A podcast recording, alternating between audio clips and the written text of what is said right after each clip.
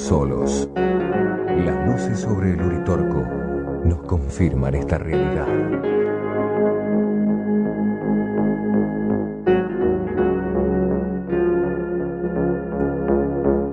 Es pueril creer que vendándose los ojos ante lo desconocido, se suprime lo desconocido.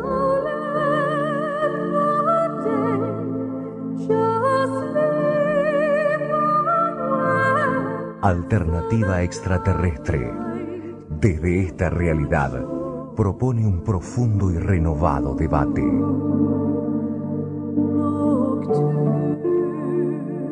Con los pies en la tierra, con el corazón y la mente abiertos. Alternativa extraterrestre canaliza durante 120 minutos hechos, mitos y comprobaciones que vienen desde más allá de nuestro planeta.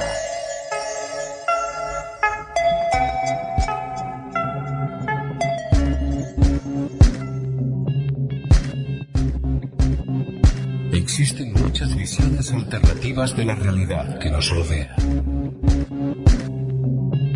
Visiones alternativas del pasado, del presente y del futuro de la humanidad. Desde Capilla del Monte, capital nacional de los ovnis de la República Argentina, a los pies del mítico Cerro del Uritorco, el Centro de Informes OVNI les propone la alternativa extraterrestre.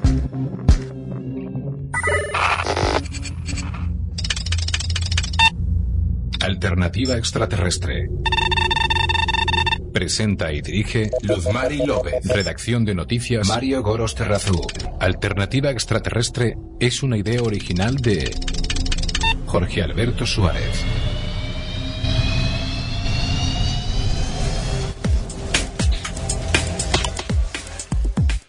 Para formar parte de la gran familia del CIO, visita la página oficial del Centro de Informes OVNI.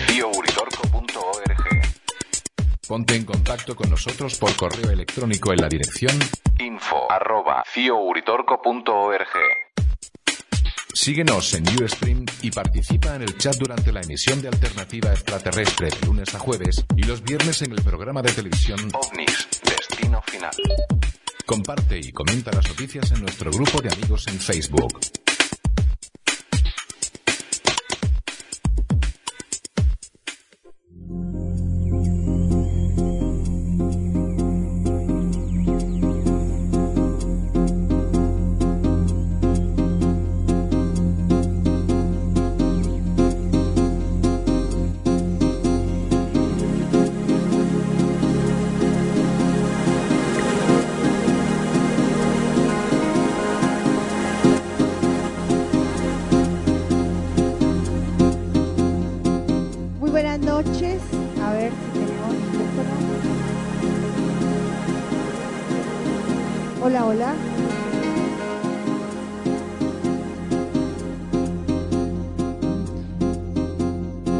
Hola. Ay, sí, ahí me escuchan. Muy buenas noches y de esta manera iniciamos esta alternativa extraterrestre, órgano de difusión del Centro de Informes OVNI que transmitimos aquí desde la base de tareas del CIO, lugar donde atendemos las visitas de tantísimos turistas que vienen atraídos por la temática, pero que también desarrollamos este programa, este lugar de, de transmitir pensamientos, voces, opiniones e informaciones y noticias que hacen a la realidad extraterrestre. Los ovnis, un tema realmente fascinante. Desde aquellos días, cuando hace 25 años nos encontramos con el señor Jorge Suárez, nos encontramos con un tema, ameritaba detenernos y ameritaba mm, revisar la información. ¿Por qué? Porque simplemente desde muy pequeña entendíamos que algo no estaba bien, que no nos estaban enseñando a formarnos como seres humanos y que la institución educativa simplemente estaba formando maquinitas para, para su propio sistema. Hoy, cada día más, estamos convencidos que es así, que es urgente que nos detengamos, que revisemos, y que no consumamos todo lo que nos dan. Es así que entendemos esta realidad extraterrestre porque no hay un lugar de la informática, no hay un lugar de la información, ni de los medios de comunicación, ni de, las instituciones educativas, donde se transiten informes, documentación y conocimiento que nos, nos dejen y nos permitan ver la vida de otra manera. Seguramente habrán otras vertientes de conocimiento, pero no hay un lugar donde tengamos todas las posibilidades, todo el abanico de información como nos lo permite la temática ovni. Esto no lo dice solamente Luz Mari López, quien les habla, sino también eh, viene de diferentes espacios de instituciones que hacen parte de esas instituciones creadas por nosotros mismos y que desde, ese, desde esos lugares han salido personas que hartas de tanta mentira, hartas de tanta manipulación, han decidido expresarse. Y también de grandes pensadores, y por qué no hablar de, y por qué no mencionar a uno de los pensadores que tenemos por, eh, por alternativa extraterrestre tan seguido como es el señor Eduardo Galeano y otros tantos más que ustedes han escuchado en alternativa extraterrestre. Esta alternativa extraterrestre, órgano de difusión del CIO, también es una denuncia abierta a entender que no hay otra forma de vivir en común unidad si no es con la sinceridad. Eh, cuando uno, cuando nosotros nos encontramos con Jorge hace 25 años, cuando vimos a un hombre solitario eh, caminar Capilla del Monte, abandonado a la suerte porque realmente ni su familia ni el órgano mm, gubernamental que por aquellos días le acompañaba pudo abrazar y sostener su pensamiento y todo lo que conllevó entrar en este tema después del caso La huella del pajarillo en Capilla del Monte. Y encontrarlo de esa manera y ver tantísima gente que quería venir a informarse, que venía atraído por la temática, no había otra más que pensar que debería tener un espacio físico Así fue que estando viviendo en la casilla rodante, un día le teníamos preparado, le teníamos la sorpresa de casi 25 personas que lo esperaban allí eh, en la base del cerro cerca de esta casilla rodante donde viví. Y eh, él se sorprendió porque él iba a ir a visitarme a mí. Pero era que era tanta la gente que se acercaba donde yo vendía el pan casero y los duendecitos, que lo único que se me ocurrió es, bueno, vengan a las 5 de la tarde que ahí está un señor que sabe del tema y les puede contar. Y a su sorpresa también su, su, su entender que la tarea era justamente esto, ¿no? Hacer docencia. Fue una reunión maravillosa y se repitió tantas veces que un día le decía Jorgito, hay que hacer un lugar donde dar información, donde poder, eh, como un espacio físico, eh, recibir gente y darle información. Así nació la idea en el año 95, 96, y pasaron dos años, dos años largos para Luz Mari, pero muy de muchísima meditación para Jorge Suárez, porque sabía que tomar esa decisión era realmente eh, tomar distancia a su familia y por supuesto era darle libertad a su alma. Lo sabíamos y por eso nos dimos el tiempo para esperarle. Y ese día llegó. Fue un febrero del año 98. Me dice, bueno, Luz, ¿está listo? Vamos a empezar vaya mañana porque el albañil está y lleva los planos que ya los teníamos para comenzar a construir el CIO. Y realmente, si se habla de magia, que sea en la construcción, si se habla de magia, que sea en la realización. Y fue mágico, aún y con todo lo que nos significó por aquellos días comenzar a construir el centro de informes OVNI. Comenzamos ese febrero. Ese febrero fue maravilloso, porque además coincidía con la fecha de cumpleaños de Luz Mari, por aquellos días.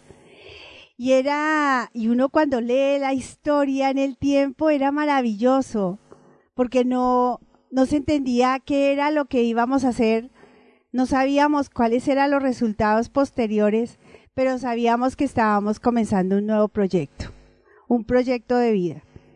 Un proyecto de vida que nos trajo en el tiempo y, lo, quien más lo sufrió fue Jorge Suárez, porque en ese tránsito de casi 15 años que estuvimos juntos, fueron muchos sinsabores de amistades, fueron muchos sinsabores de compañeros de investigación y, y ufólogos que también sabían.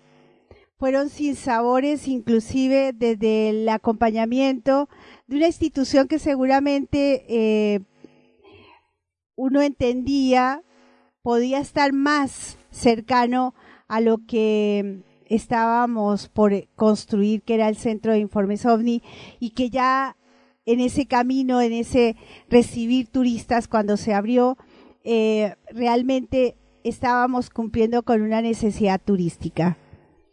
Mañana 18 de diciembre cumplimos 19 años de esta gesta, de este proyecto de vida, que sigue después de su partida, después de la partida de Jorge Suárez, porque es un proyecto de vida, definitivamente, no es un proyecto de Jorge Suárez ni es un proyecto de Luz Mari López es un proyecto de vida en la que siempre hemos dicho que el día que no se toque más la puerta de nuestra casa, allí seguramente habrá terminado nuestra tarea.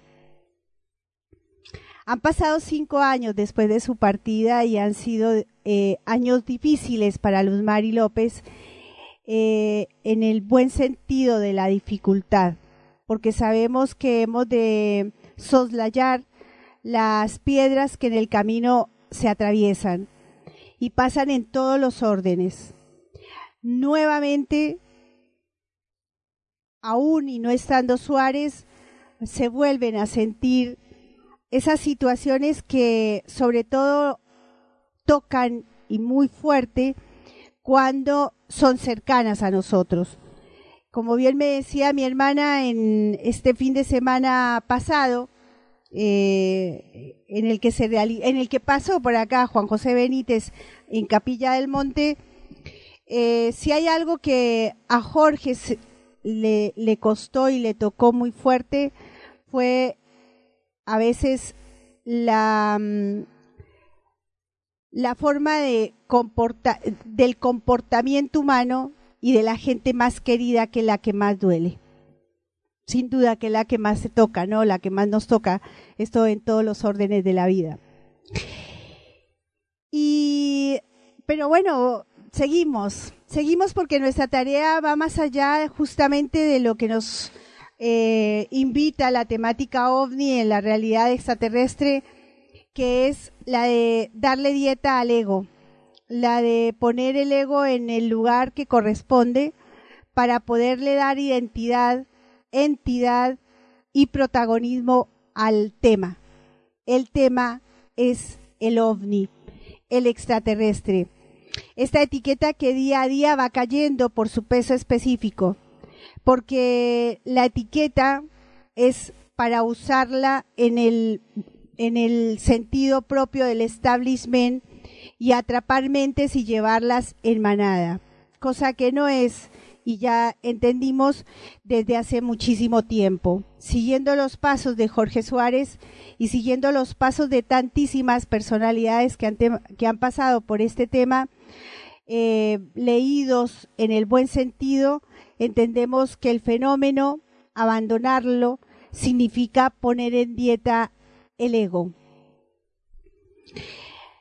Y a veces uno se pone a pensar por qué transitando en estos, en estos tiempos cuando eh, la temática ya está muy pública gracias a la informática, cada día más. Hace cinco años, cuando Jorge se estaba yendo, no teníamos la amplitud em, en, la, en la divulgación del tema como lo tenemos ahora. Pero aún y así, digo, se enmarca más el gran problema que tiene el tema ovni, la realidad extraterrestre por estos tiempos. Más cuando la etiqueta va cayendo, más cuando el tema de moda, em, al ponerlo de moda, genera mucha más incertidumbre, inseguridad y dudas a la hora de hablar de la temática. Digo esto a 19 años de haber abierto el Centro de Informes OVNI, donde todavía vienen personas eh, cambiando inclusive el perfil de las visitas, porque antes venían personas queriéndose informar, hoy vienen a confirmar información, a aportar información y nos deja una, un gran interrogante las visitas, porque hay muchísima confusión en la información. Y este tema de los ovnis se ha convertido en un gran problema o en, en una escena, más que problema, en una escena fascinante, si se quiere, cuando la podemos ver desde el ámbito político, cuando la podemos ver desde el ámbito militar y cuando la podemos ver desde el ámbito ideológico y sociológico. Sin negar que también está dentro del ámbito científico y hace parte de una realidad humana fascinante. Solo aquel que pueda trascender el fenómeno puede llegar a revisar esta temática desde lo más humano posible para entender que hay un, eh, una intención desde ellos, los que saben, aquellos que no necesitan embajadores plenipotenciarios para ser presentados en este planeta, ellos que lo saben, nos están eh, esperando a que un día tomemos nuestras propias responsabilidades como seres humanos. Pero ¿cómo pensar en ellos si todavía estamos esperando que vengan a resolvernos problemas? Y pero ¿cómo pensar en ello si nosotros todavía no aprendemos ni siquiera a vivir en, en familia, mintiéndonos, diciendo, o entre amigos, diciéndonos mentiras y todo por salir adelante y ganar en los propios intereses de cada uno de nosotros. ¿Qué podemos pretender nosotros si no sabemos vivir entre nosotros mismos, ni como amigos, ni como familia? Esto lo están diciendo inclusive hoy eh, debido a la cantidad de problemas sociales, políticos, geopolíticos que se están viviendo en cada uno de los lugares del planeta. Detenernos en los problemas puramente del país es enajenarnos de que hay una situación gravísima socialmente en el planeta y que lo tenemos que resolver nosotros. Nos va a llevar tiempo, por supuesto, pero he ahí la gracia, de estar en estos temas, porque aquellos que están allá afuera del espacio saben muy bien que esta tarea es solo nuestra. Si no, hace muchísimo tiempo ya hubieran venido a resolver nuestros problemas o, como dicen algunos, a invadirnos. Bueno, estoy inspirada, pero es que 19 años no se cumplen todos los días. Eh, tenemos 19 años de realmente muchísimas experiencias que nos, no, nos hacen, nos inspiran para seguir. Eh, sabemos que el camino es larguísimo y estamos dispuestos a seguirlo, siempre firmes a nuestros códigos. Por supuesto que en nuestros códigos no está más que la sinceridad, el buen andar, el abrazarte sinceramente y el realmente acompañar. Si hay algo que motivó estar al lado de Jorge y seguir esta tarea ha sido ello. Y por eso sé que cuento alrededor del Centro de Informes OVNI con verdaderos amigos, con personas que incondicionalmente acompañan desde donde están. Una tarea que no es fácil llevarla adelante porque eh, a veces denunciar de esta manera el, el lugar donde estamos, obviamente que no es entendible. Pero ahí vamos. Eh, acá no pasa por la cantidad, pasa por la calidad. Acá no pasa por el eh, verbo, sino por el accionar. Por ello, sí, estoy totalmente inspirada y agradecida a cada una de las personas que en su momento, desde aquel eh, mes de febrero del 98 hasta la fecha, nos han ido acompañando. Se han quedado en el, en el tiempo y en el espacio muchos amigos.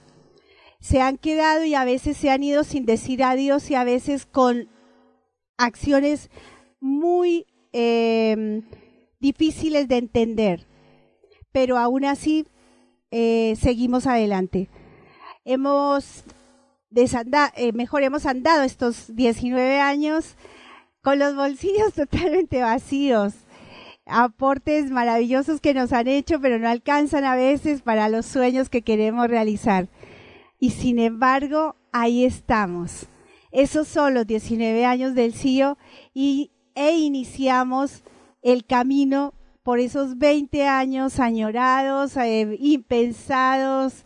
Eh, bueno, que lo vamos a celebrar en conjunto con todos los que quieran acompañarnos, por supuesto.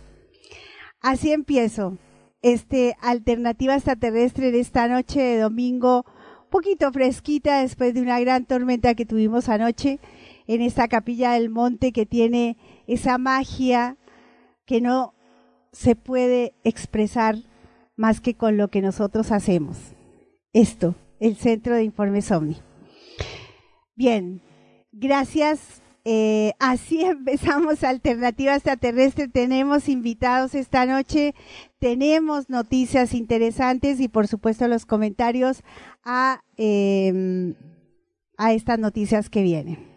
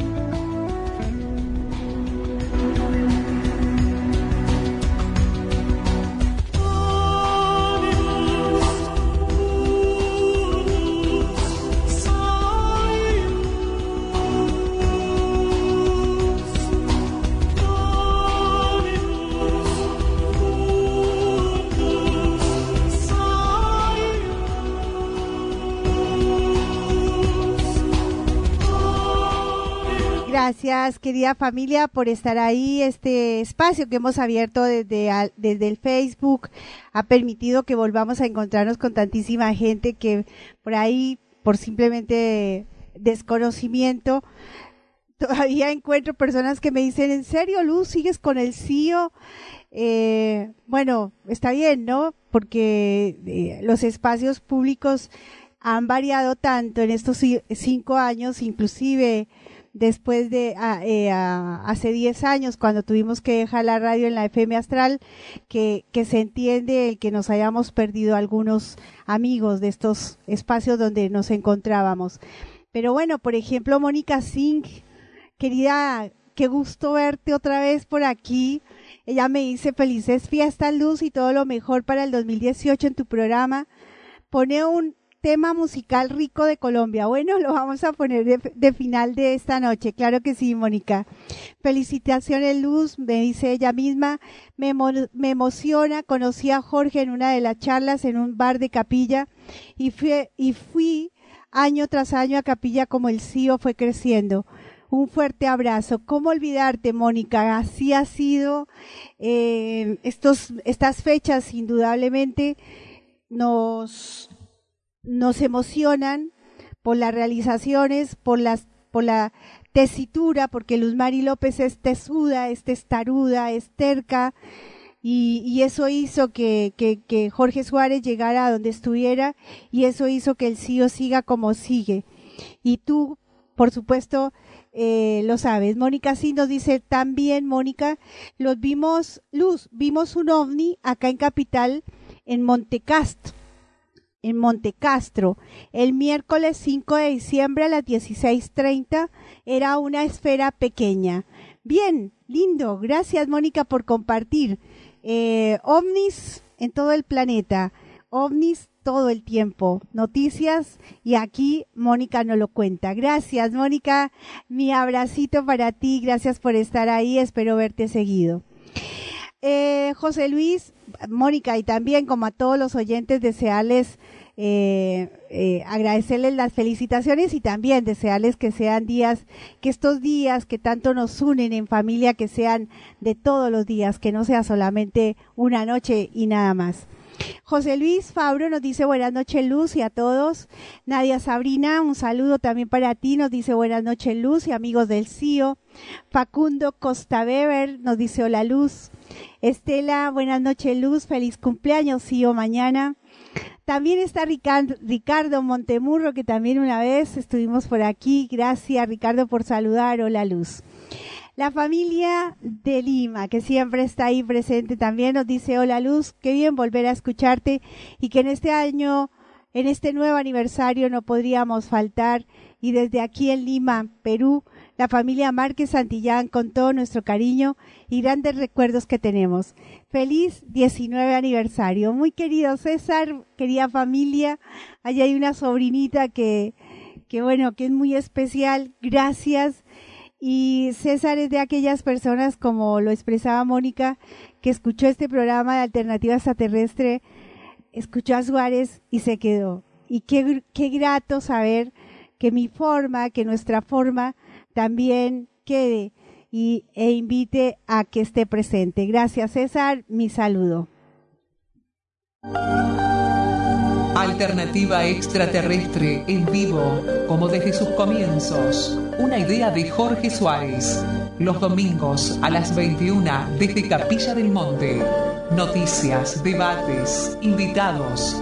Alternativa extraterrestre. Órgano de difusión del Centro de Informes OVNI-CIO. Para desmistificar el tema OVNI Domingo, 21 horas, radiomaspilar.com.ar. Siempre más.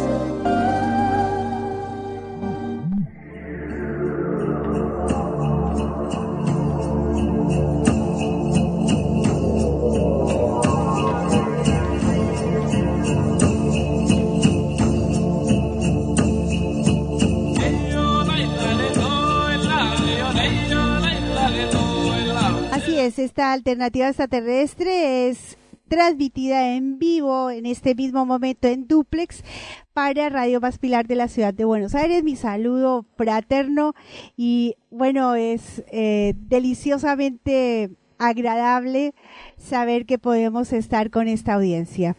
También nos escuchan para Radio FMX, la radio de Soldini en Santa Fe.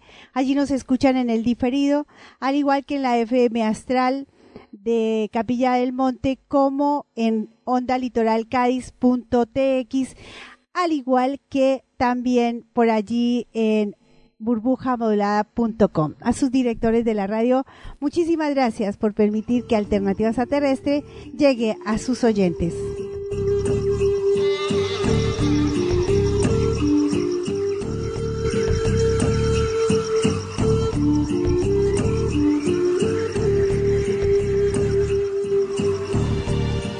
Bueno, eh, voy a dedicarle una 10 minutos, no quiero más tampoco porque no quiero cumplir simplemente con eh, bastantes personas que nos han preguntado eh, en vía privada y que nos han hecho algunas eh, descargas que, aceptamos y que agradecemos, por supuesto, al tema del Congreso en el que participó el señor Juan José Benítez. Eh, y simplemente quiero como hacer un resumen de lo que ha sido este año en el que quisimos hacer un silencio en el respeto al evento que se iba a hacer en Capilla del Monte, también en la espera de que hubiéramos sido convocados y también en la espera al entender, al querer entender por qué Juan José Benítez nos había dicho que no asistía a nuestros congresos a la invitación que le habíamos hecho y de pronto lo vimos en un afiche, en el afiche de este congreso que se realizó y que, bueno, estuvo el señor Juan José Benítez en Capilla del Monte. Una de las preguntas reiteradas es por qué, eh, por qué no estuvimos en el teatro. Bueno, la, el trayecto de este año en donde nos fuimos enterando de, todo lo que estaba pasando con ese Congreso eh, por, terceras personas, mm, obviamente que nos llevó a entender que debíamos de guardar silencio. Y obviamente si nos invitaban, por supuesto íbamos a estar, sin duda. Mm, no fuimos invitados, y las respuestas justamente son para quienes nos preguntan eh, por qué no estuvimos invitados. No lo sabemos. Eh, lo que sí nos enteramos en el tiempo es que eh, se dijo que nosotros estábamos en Colombia. Y por supuesto que no es así. quienes saben, estuvimos atendiendo gente desde dos semanas de noviembre si bien estuvimos en Colombia, pero nuestra tarea está aquí en el CIO, en la atención al público. Y bueno, eh, las respuestas que se dieron a las personas que preguntaron por qué no estuvimos es que estábamos en Colombia y otra a la cual tengo que hacerlo vía este radio porque me debo a ustedes, los oyentes, a quienes siguen nuestra tarea y que sé que queda esa pregunta y que quedan esos malos entendidos. Otra de las respuestas que se dio es que no quise de ninguna manera hacer nada con el señor, con el contactado Ricardo González. En realidad, eh, por estos cuatro años, cinco años después de la partida de Jorge Suárez, se me insistió de, diferentes maneras de que se le invitara a Ricardo González a nuestro Congreso. Y en realidad ya habíamos determinado con Jorge que él había estado en dos congresos y por supuesto no había intención de que se le volviera a invitar. Nada más, o sea, yo no tuve ninguna otra noticia ni ningún otro, em, ninguna otra propuesta por la cual eh, yo había decidido que el señor Ricardo González no iba a estar en otro congreso. Solamente las circunstancias de la vida dirán si sí o si no, pero eh, en estos cinco años tenemos, aún hoy, tenemos una lista interesante, magnífica para traer a nuestros congresos y obviamente por cuestiones económicas no hemos logrado que sea así. Eh, saben bien que nosotros extendimos la invitación al señor Juan José Benítez en el mes de marzo y su respuesta fue leída en el mes de mayo a la que el señor Juan José Benítez nos dijo que no asistía a actos públicos. Por supuesto, nos quedamos sorprendidos y así se lo expresamos al señor Juan José Benítez en el mes de agosto cuando nos dimos cuenta que no venía y que sí venía al otro evento. Pero simplemente sorprendidos y queriendo entender lo que no se puede entender y lo que obviamente no vamos a entender que tampoco pasa por, por entenderlo porque ya los hechos están y él vino y no, no, no precisamente a nuestro evento. En razón de que estuvimos esperando su presencia después del, de finalizar el evento eh, y viendo su ausencia, no llegó, solicitamos y escribimos a la señora Blanca, a su esposa, para saber qué había pasado.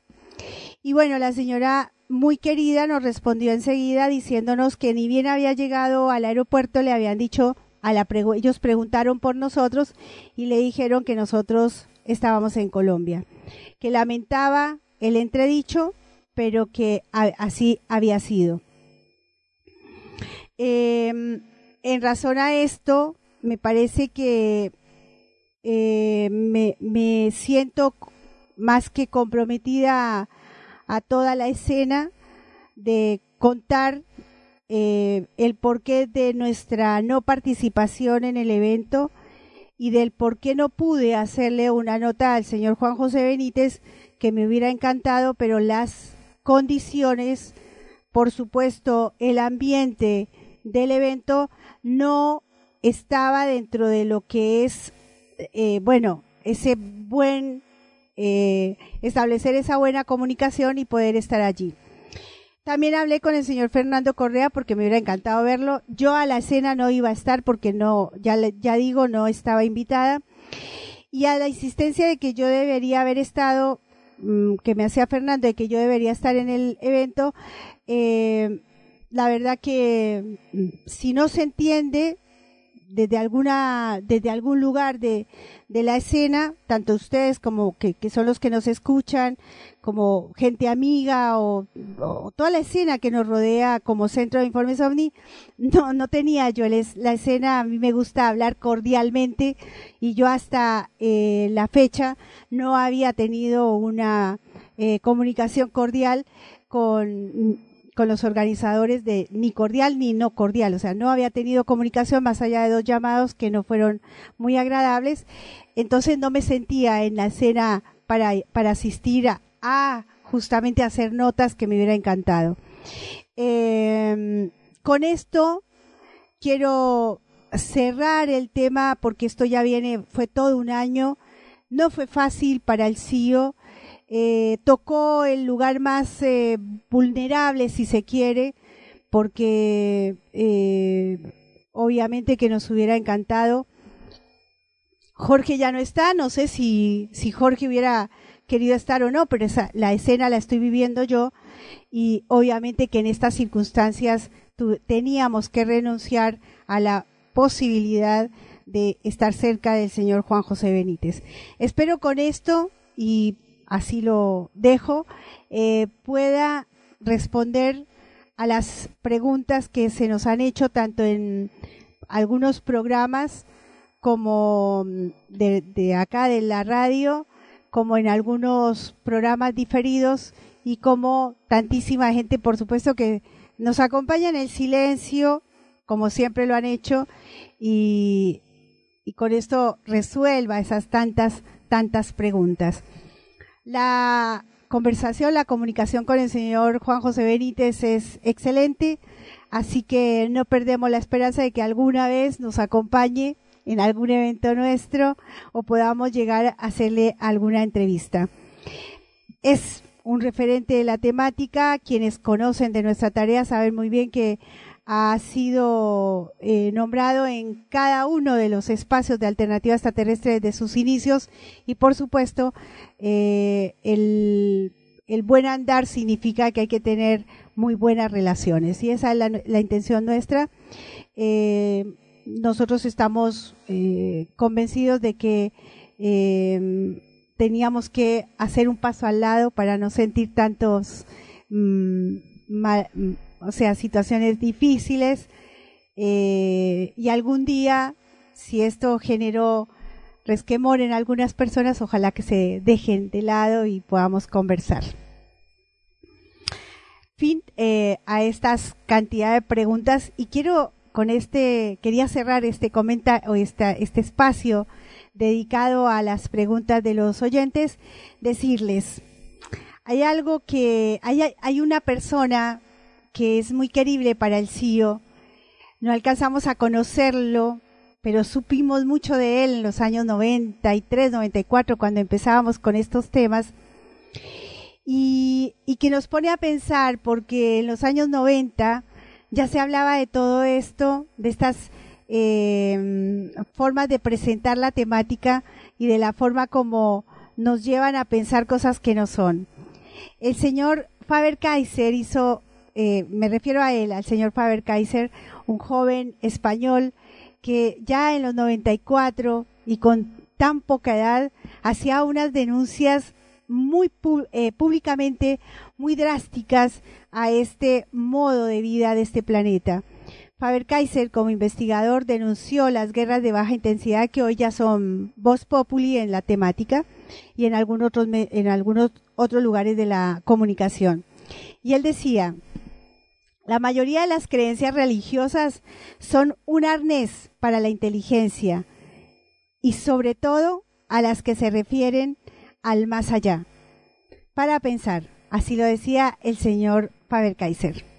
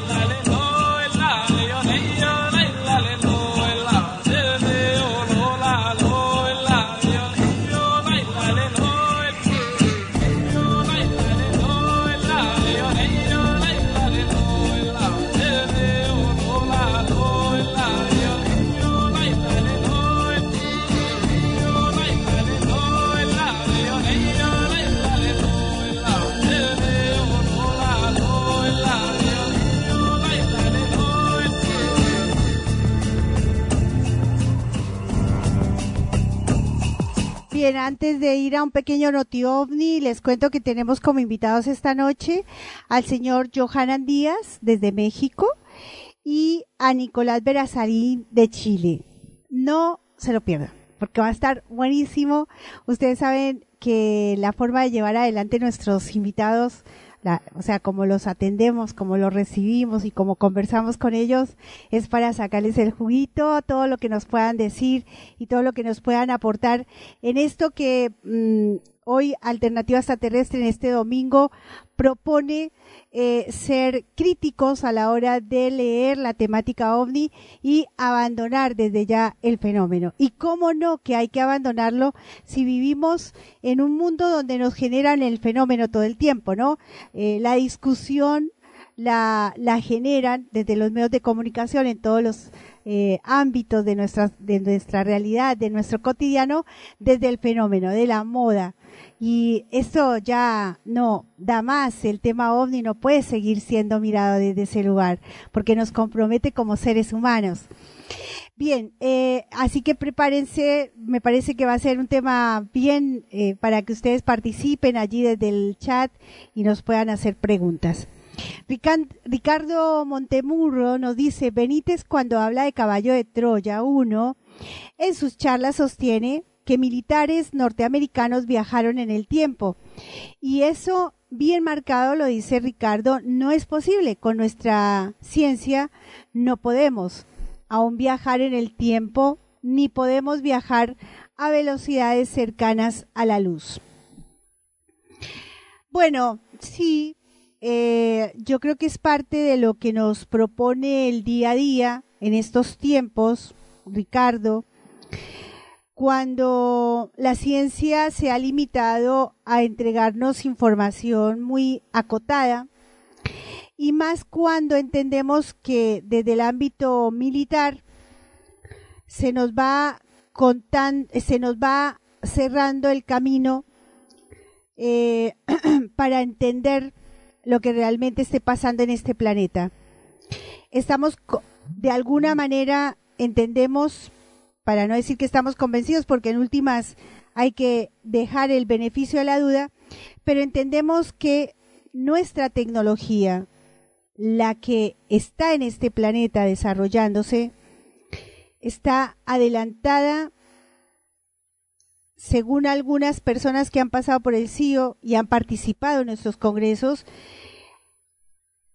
60 años a, a lo que nosotros conocemos hagan una pequeña dimensión de lo que significa esos 60 años a nosotros adelantado. Y voy a darles el ejemplo, a veces estas, estas cositas quedan solamente en nuestra sala de, informes, eh, pocas veces la trascendemos en el programa de radio, porque, bueno, es cuestión de, tarea del CIO acá con nuestra gente, pero me acuerdo recordar a, al ingeniero Rodolfo Garrido, que estuvo en el 2008 en nuestro Centro de Informes OVNI, en nuestro Congreso Internacional, y el ingeniero nos decía que él como asesor de NASA había estado entre las áreas de NASA en México, eh, a él lo habían hecho entrar en una sala tan, así lo dijo acá, tan grande como la del CIO es, una habitación importante, pero no mucho más que eso.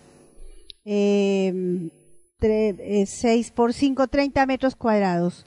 En una sala así de grande, totalmente blanca, le dijeron al ingeniero que estaba suspendido un microchip.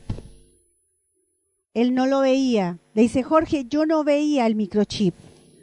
Entonces le dice, mm, eh, le dicen a él que para poderlo ver, lo acercan con una lupa y logran ver, él logra verlo.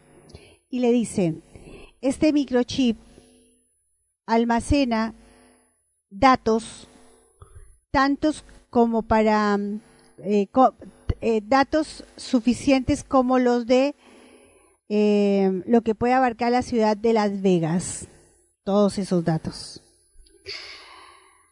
no tenemos la mínima idea definitivamente en qué lugar de la ciencia estamos.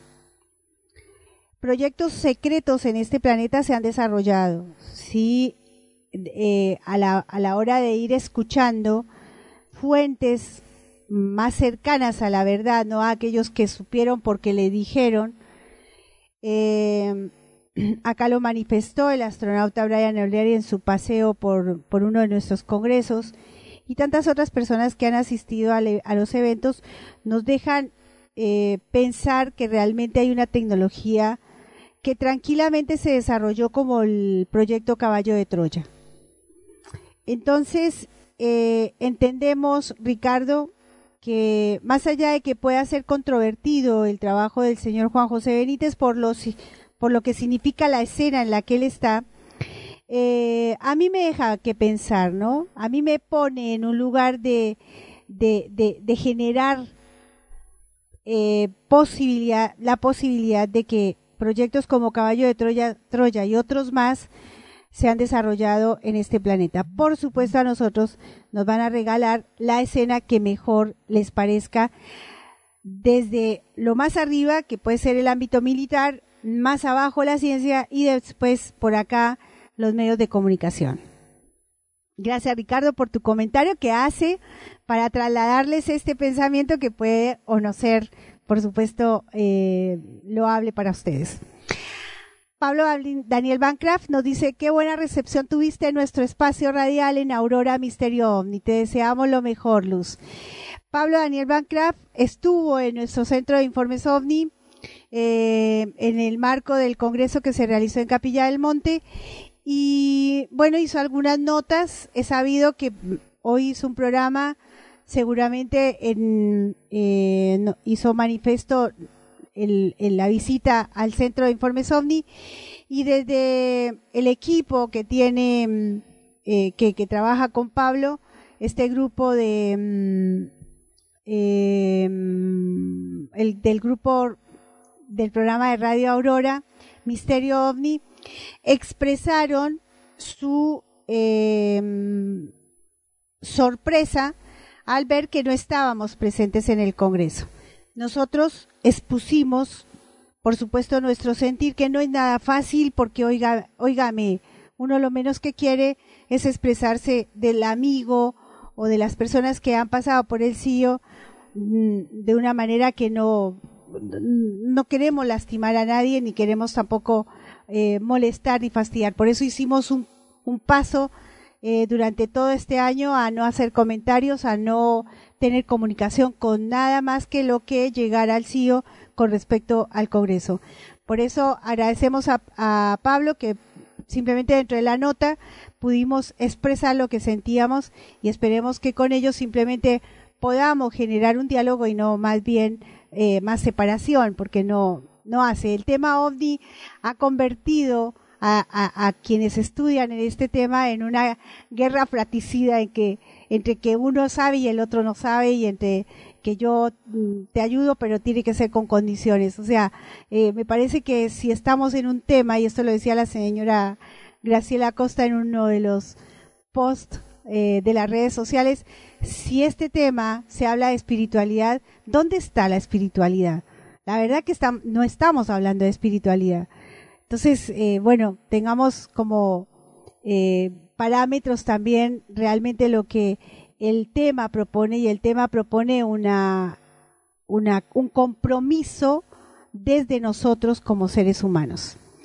Bueno, he hablado mucho. Vamos con un poquito de música, de esta que nos alcanza nuestro asesor de música. Y ya casito con nuestro con uno de nuestros invitados. Pero antes de nuestro invitado, quiero compartir con ustedes una de las noticias que está dando la vuelta y seguramente va a ser eh, nota titular en, en diferentes medios de comunicación que están en estos temas en esta semana, pero ya después de este tema musical.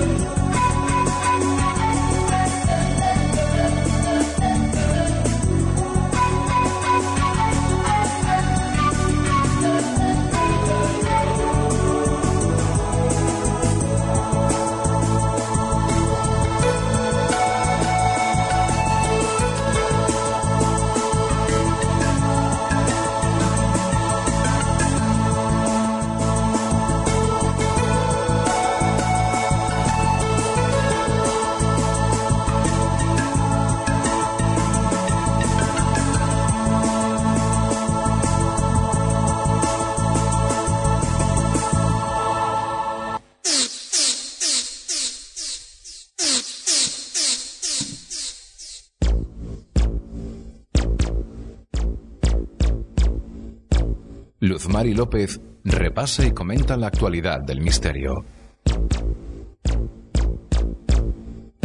Noti OVNI, Noti OVNI. Tradiciones ancestrales. Noti OVNI. Ovnilogía. Noti OVNI. Terapias alternativas. Noti OVNI. Exopolítica. Noti OVNI. Historia oculta. OVNI. Ciencia de vanguardia. Noti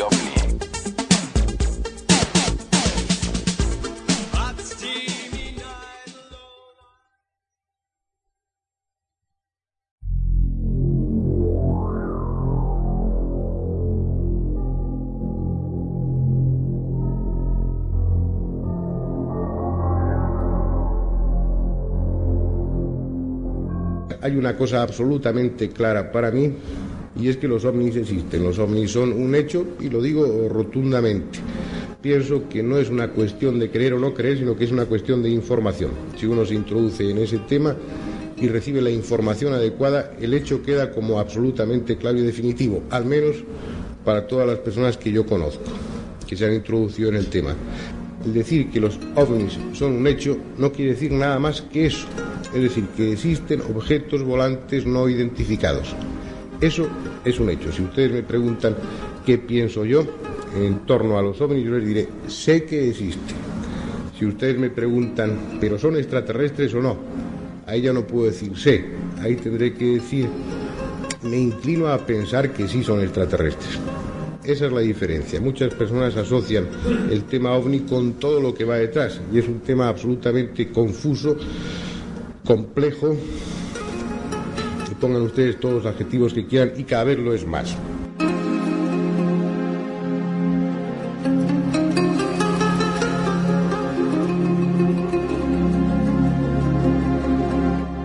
Alternativa extraterrestre.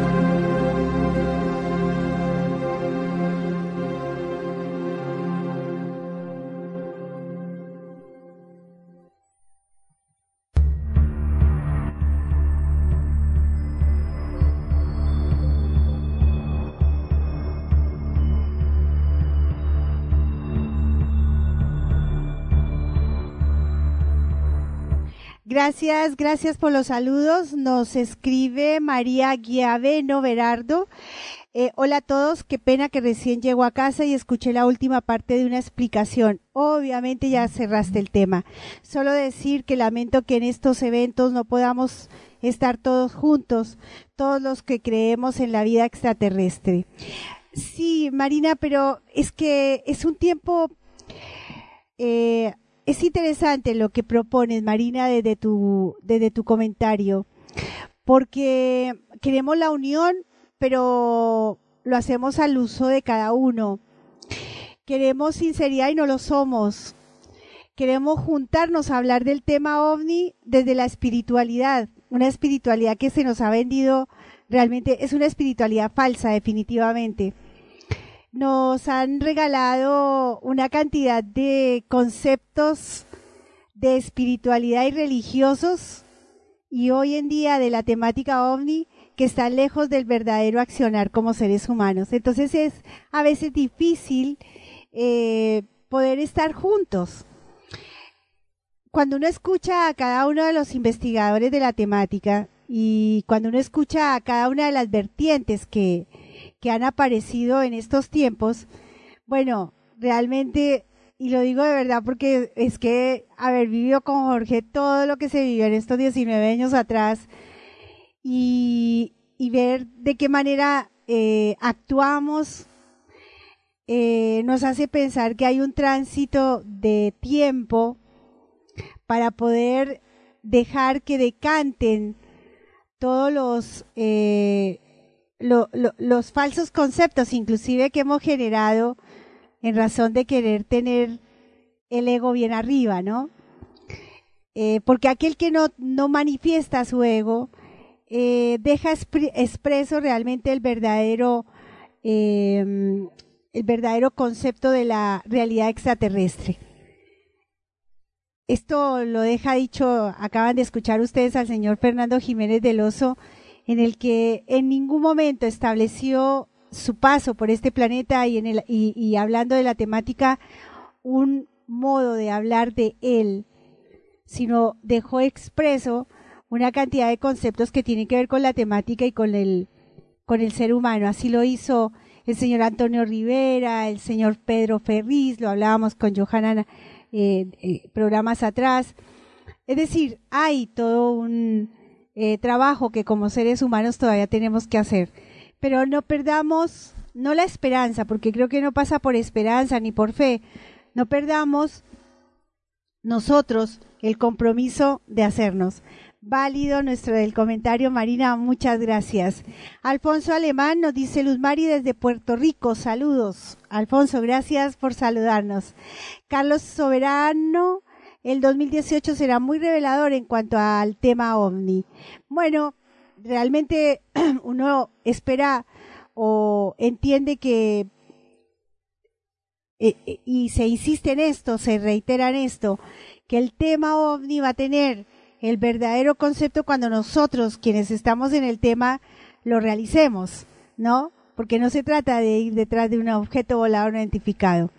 Cristian nos dice, ay, nuestro amigo Cristian, el médico, buenas noches Luz y feliz cumple para el CIO. Gracias, feliz cumple para el CIO. Bueno, en esto que nos decía Marina, Carlos, Ricardo, en los comentarios, se aunan un poco en esta noticia que acaba de aparecer. Digo, se aunan los comentarios a las respuestas que hemos dado, porque a este titular que eh, va a dar mucho para, para hablar desde la ufología, pero que desde acá definitivamente es un titular que, que nos pone en esa escena, ¿no? ¿Hasta cuándo van a seguir jugando con estos titulares y realmente no se exponen como debe ser en estos temas. Hay toda una flota, dice, desvelan un programa secreto del Pentágono para investigar ovnis. Según eh, The New York Times, el Departamento de Defensa de Estados Unidos destinó 22 millones de dólares en el programa de investigación de objetos voladores no identificados destinó 22 millones de dólares en el programa de investigación de objetos voladores no identificados.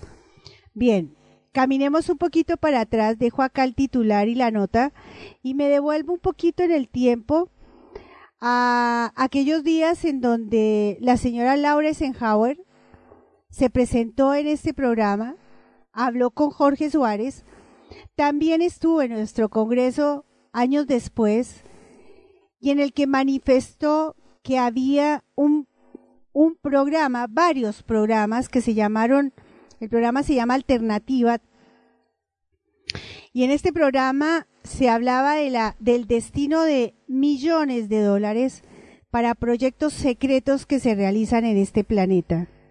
Y justamente derivados hacia las misiones espaciales y más. Sigue, esto lo dejo entre paréntesis, esto ya se ha hablado en nuestros congresos, ya se ha planteado en nuestro programa de radio y por eso uno se hace la pregunta, ¿no? ¿Hasta cuándo? Por supuesto que esto es una, un, dato más a tener en cuenta, pero eh, no hay intención de contarnos lo que realmente tenemos que saber. Por eso nuestra insistencia desde, desde el desde el lugar donde estamos, de queremos más, ¿no? Queremos más información. Bueno, nos dice acá la nota, el Pentágono llevaba años financiando el programa de identificación de amenazas aeroespaciales avanzadas, informa The New York Times. De los 600 mil millones de dólares de presupuesto anual del Departamento de Defensa estadounidense, ahí hagamos un paréntesis, estamos hablando del Departamento de Defensa, seguimos en el lugar de los del ámbito militar, ¿no? Destinado 22 millones fueron destinados entre el 2018, el 2008 al 2011 para financiar este programa en el marco del cual se investigaban reportes de avistamientos de ovnis según el periódico. Desde el Departamento de Defensa afirmaron que el programa se cerró en el 2012, tras cinco años de experiencia, aunque personas cercanas al proyecto insisten en que existe a día de hoy y en 2012 solo dejó de contar con el financiamiento del Pentágono. partes del programa permanecen en secreto. The New York Times señala que el programa de investigación de OVNI rodeado de un velo de misterio fue impulsado por el ex senador demócrata Harry Reid y empezó su funcionamiento en el 2007. La mayor parte del dinero iba a una empresa de investigación aeroespacial dirigida por el multimillonario Robert Bigelow, un viejo amigo de Red. ¿Qué se investigó en el marco del programa? En colaboración con Bigelow Aerospace y sus subcontratos y sus subcontratados, en el marco del programa elaboraron documentos que describen los avistamientos de aeronaves que se desplazaban a velocidades muy altas, sin aparentes signos de propulsión y flotaban sin medios de sustentación. Además, los investigadores hablaron con miembros del servicio militar que reportaron haber visto extrañas aeronaves y examinaron los cambios fisiológicos de las personas que afirmaron haber tenido encuentros con objetos no identificados. También se estudiaron los videos de objetos no identificados de los que fueron testigos los pilotos de aviones militares de Estados Unidos. Uno de ellos, desclasificado en agosto, muestra la persecución en 2004 de un objeto blanco por dos cazas bombarderos FA-18F cerca de la costa de San Diego. En el video, tomado desde el FA-18 Super Hornet, se oye como uno de los pilotos dice que hay toda una flota de ellos, al referirse a una aeronave rodeada de una especie de halo brillante que se mueve rápido y gira. Este es el sonido que se capta. There's a whole fleet of them. Look on the ASA. My gosh. They're all going against the wind. The wind's 120 knots to the west. That thing, dude.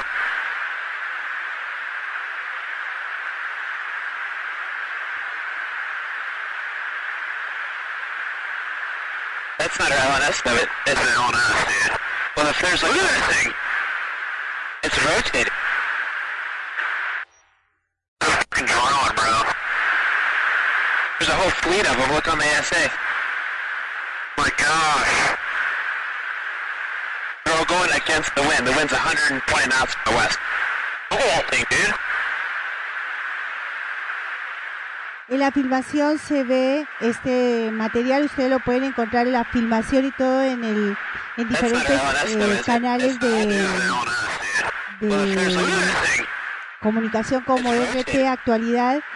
Eh, nosotros vamos a exponerlo mañana en nuestro blog porque amerita la noticia a entender que los militares, inclusive, como bien dice la nota, dicen hay toda una flota de ellos. ¿Por qué las autoridades, cortaron el financiamiento del programa?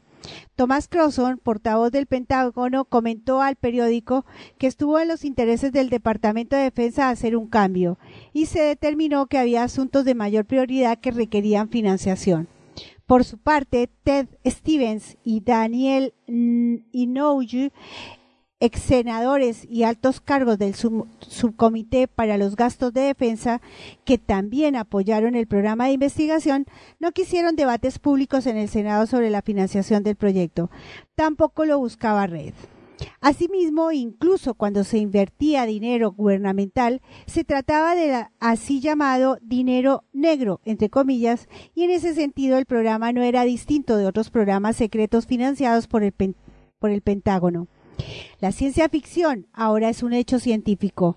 Luis Elizondo, quien afirma haber encabezado las investigaciones de ovnis en el marco del programa del Pentágono hasta su dimisión en octubre de este año, señaló que la investigación sigue un curso, que sigue en curso y que inclusive cuenta con un sucesor que lo sustituyó. En un informe sobre el programa elaborado en, el 2009, se afirmó que lo que estaba considerado como ciencia ficción ahora es un hecho científico y que Estados Unidos no podría defenderse ante algunas de las tecnologías descubiertas durante el funcionamiento del proyecto secreto. Esta noticia eh, quisimos proponerla en este alternativa extraterrestre, eh, entendiendo que va a ser titular de otros medios seguramente y va a ser parte de lo que se comente en esta semana desde el ámbito ufológico. Por supuesto que hay proyectos secretos, Por supuesto que podemos pensar que esta tecnología puede ser de este planeta. Lo que también tenemos que entender es que hay una tecnología que está en este planeta, que supera la tecnología nuestra y que hace parte de un gran trabajo de investigación dentro de las instituciones como el Pentágono, como NASA y como tantas otras instituciones que nosotros no conocemos. Departamentos de inteligencia se empezaron a desarrollar desde los años 40 y en los años 70 entre los años 40 y 70 fueron muchísimos los avistamientos que propusieron a los órganos de poder generar instituciones de investigación secretas. Esto lo dice la historia de la ufología, no lo dice una, no es una opinión. Esto está dentro de los catálogos de investigación realizados por tantísimas personas como han sido Pedro Romaniú, el señor Antonio Rivera y tantas otras personas, inclusive desde el eh, lugar más recóndito de los Estados Unidos, Inglaterra, Alemania y Rusia. Abrir el debate de esta temática debe hacerse en todo su contexto, no desde el parecer, no desde la opinión y mucho menos con em, especulaciones en donde no se tenga que tener en cuenta no informaciones como esta. La ciencia los militares, la política, siempre van a querer estar en esta puesta en escena para poder abrir el debate, para ponernos en acto, pero tener un sentido crítico a la hora de escuchar la información es de buena salud mental. Vamos con un poquito de música y ya regresamos.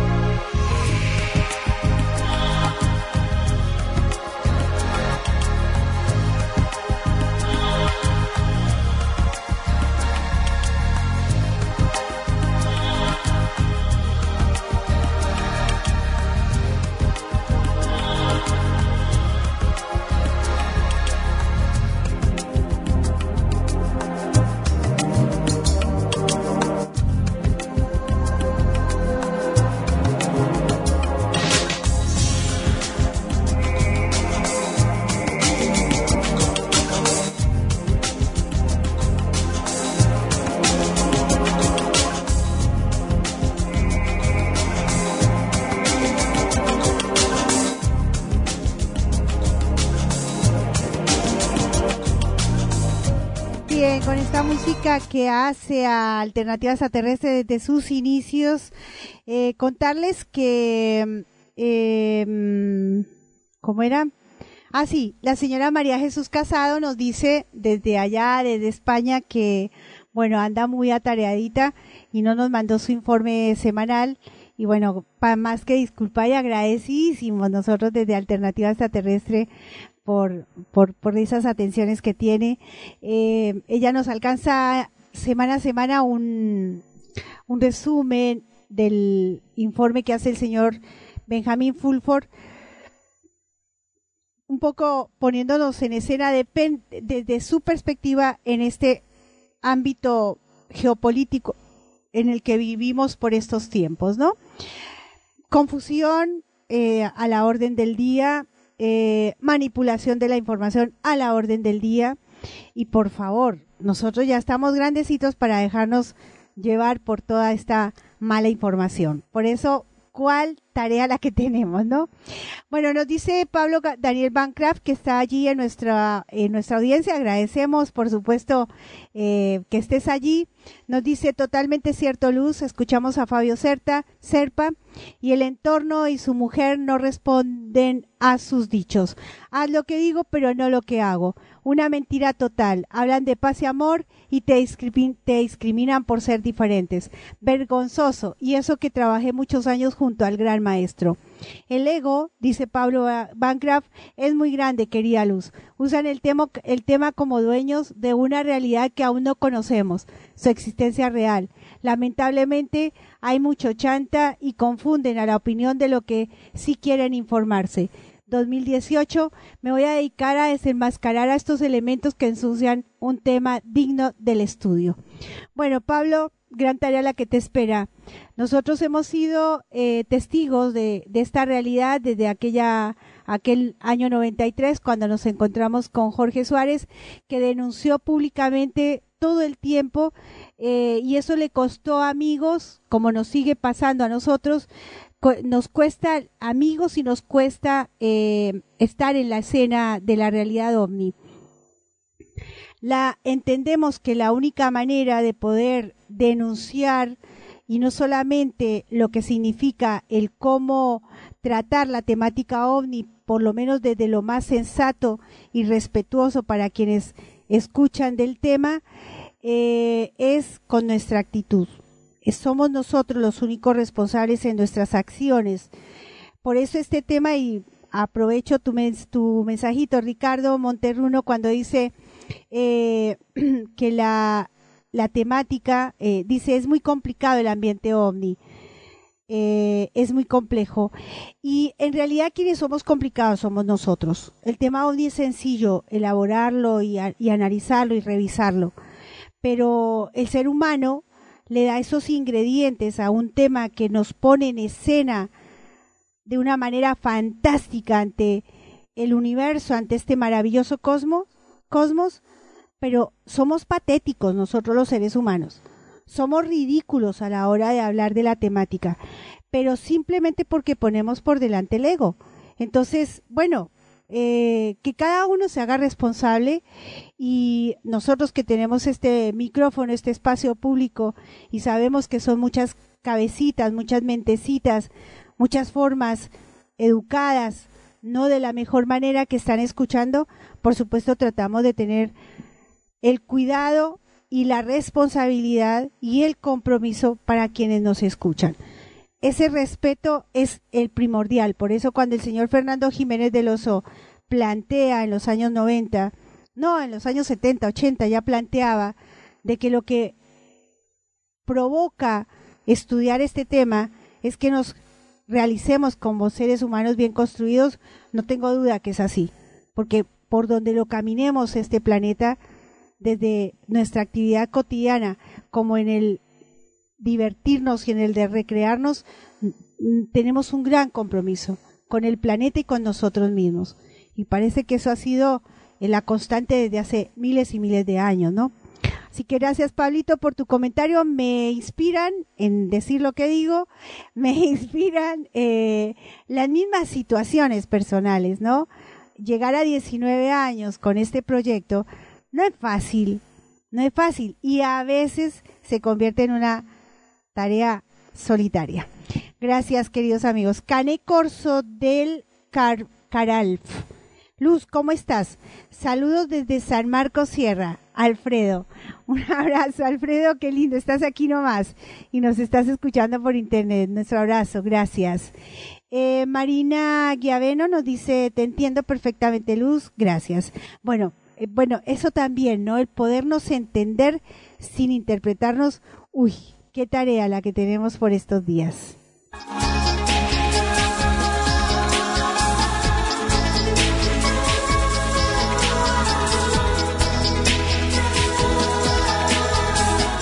Nicolás, si te encuentras en, te vi por ahí entrar al programa, por ahí si estás. Eh, estoy esperando tu llamadito para entrar en, en frecuencia con nuestros oyentes. Nicolás Verazaín, que lo tengo en este horario, y a Johanna lo tengo a las 11. Lo tenemos programado. Nicolás, si estás listo, bienvenido. Así podemos hacer la notica en este horario.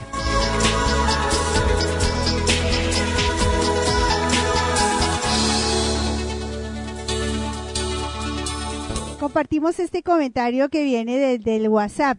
Según Dolina, las naves extraterrestres van más rápido que la velocidad de la luz. El problema es que cuando salen las naves, las luces los van iluminando desde atrás. Ay, es un chiste, dice Cristian. Cristian, no me di cuenta, no lo leí antes. Igual vale, vale, gracias Cristian por tu participación. No me di cuenta.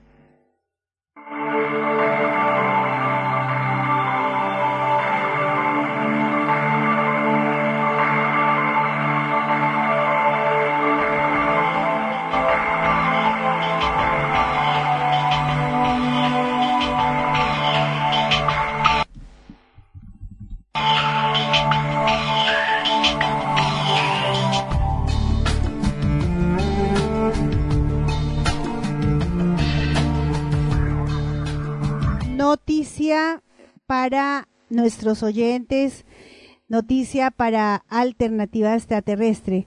Nos acaba de, mm, de comunicar eh, a ver, nos dice Antonio Edgardo Camparín, un abrazo desde nuestra hermosa Patagonia. Muchas felicidades, Luz. Gracias, Antonio. Qué lindo verte por allí. Ese lugar que me ansía ir a conocerlo. Qué rico fuera en el marco de una conferencia por allí del CIO. Gracias, Antonio, por tu saludo y también para ti muchísimas felicidades. Bueno, les decía que tengo una noticia. Eh, que nos acaban de transmitir acá nos lo está nos está entrando por mm, vía mensaje privado. Horacio Emilio Pistor estuvo en nuestro eh, nuestro centro de informes OVNI junto con el grupo Aurora y nos preguntó si estábamos interesados en que nuestro programa eh, estuviera en su espacio que tiene eh, en la radio, en Carrozas Radio mm, 12345.com.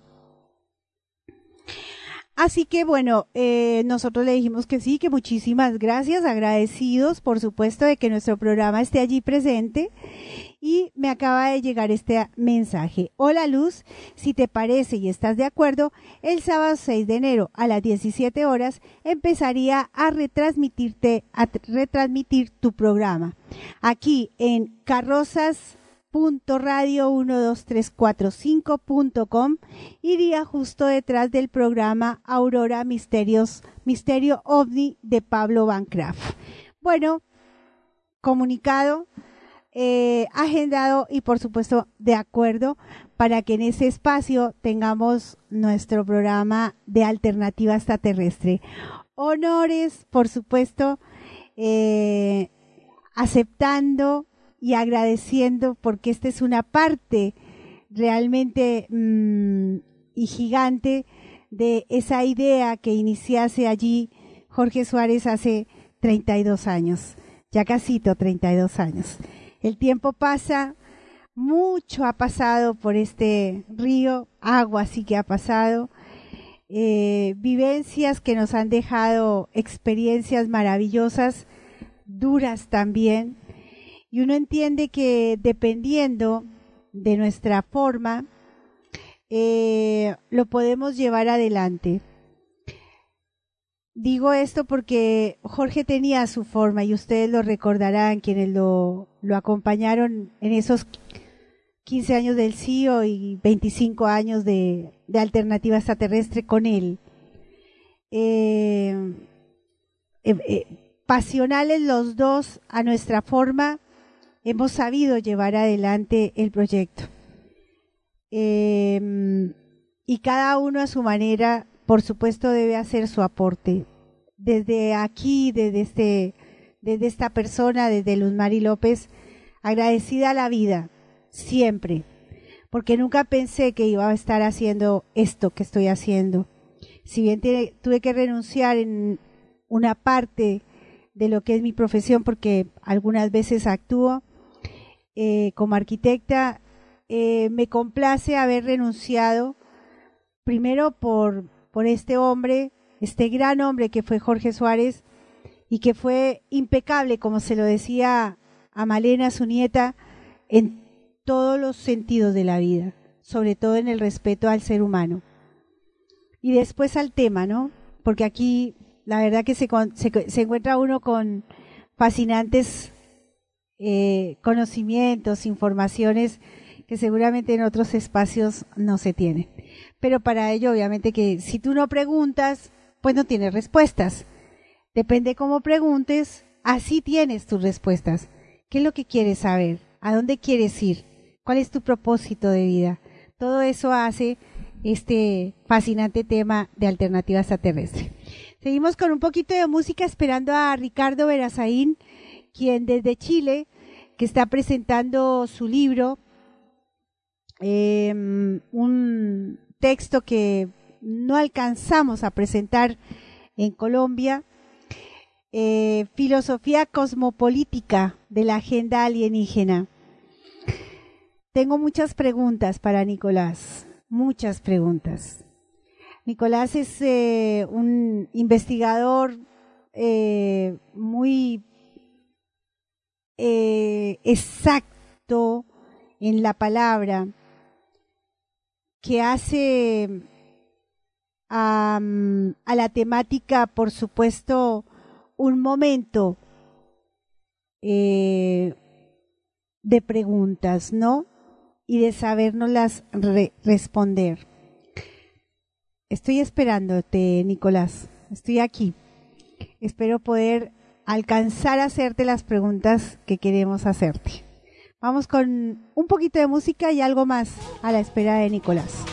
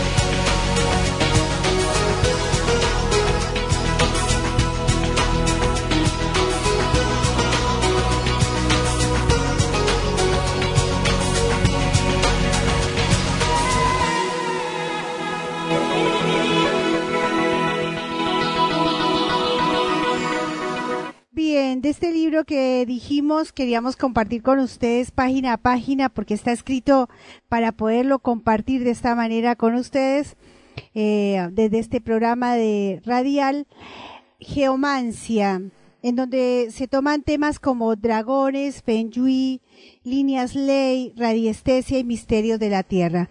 Palabras que se convirtieron en etiquetas en estos tiempos, eh, palabras que se convirtieron inclusive en moda, desconociendo a veces las verdaderas fuentes. ¿Qué es un dragón? Una serpiente voladora sin alas. Los primeros naturalistas creían que el dragón era un animal real. Muchos de los mapas de países extranjeros tenían la inscripción Aquí hay dragones, normalmente en áreas salvajes e inexploradas. Y libros como Historia de las bestias de cuatro patas y las serpientes de Edward, de del siglo XVII mostraban representaciones de dragones parecidas a reptiles como lagartos y serpientes. Hoy, con nuestra capacidad de viajar a casi cualquier parte del mundo, podemos estar casi seguros de que el dragón, con la forma en la que lo imaginamos, no existe en ningún lugar de la Tierra. La descripción moderna del dragón podría ser la de, la, la de que tiene cuatro patas, un cuerpo largo parecido al de una serpiente que acaba en una cola con púas, feroz cabeza, alas de murciélago, garras y dientes afilados, y que escupe fuego por la boca. Sin embargo, al principio las formas del dragón y la serpiente eran completamente intercambiables. Las palabras dracon y draco se usaban en los imperios griego y romano para describir a una serpiente de gran tamaño. La palabra actual, dragón, se deriva de estos nombres. Dracón no solo se refería a una gran serpiente, sino también a una criatura voladora, aunque como muchos dragones chinos misteriosamente no necesita alas para volar. Los primeros textos y los clásicos hacían poca distinción entre las serpientes sin patas y los dragones. La legendaria fuerza y la valentía del animal fueron las razones por las que se dice que Alejandro Magno era hijo de un dragón. El dragón alado y una serpiente del libro de Edward Topsy titulado Historia de las bestias de cuatro patas y las serpientes. Vamos a seguir compartiendo. Esta son una página más de Geomancia. La semana que viene, Tiamat en los orígenes. Un poco para desmitificar dragones, Penyui, líneas ley, radiestesia y esos misterios de la tierra.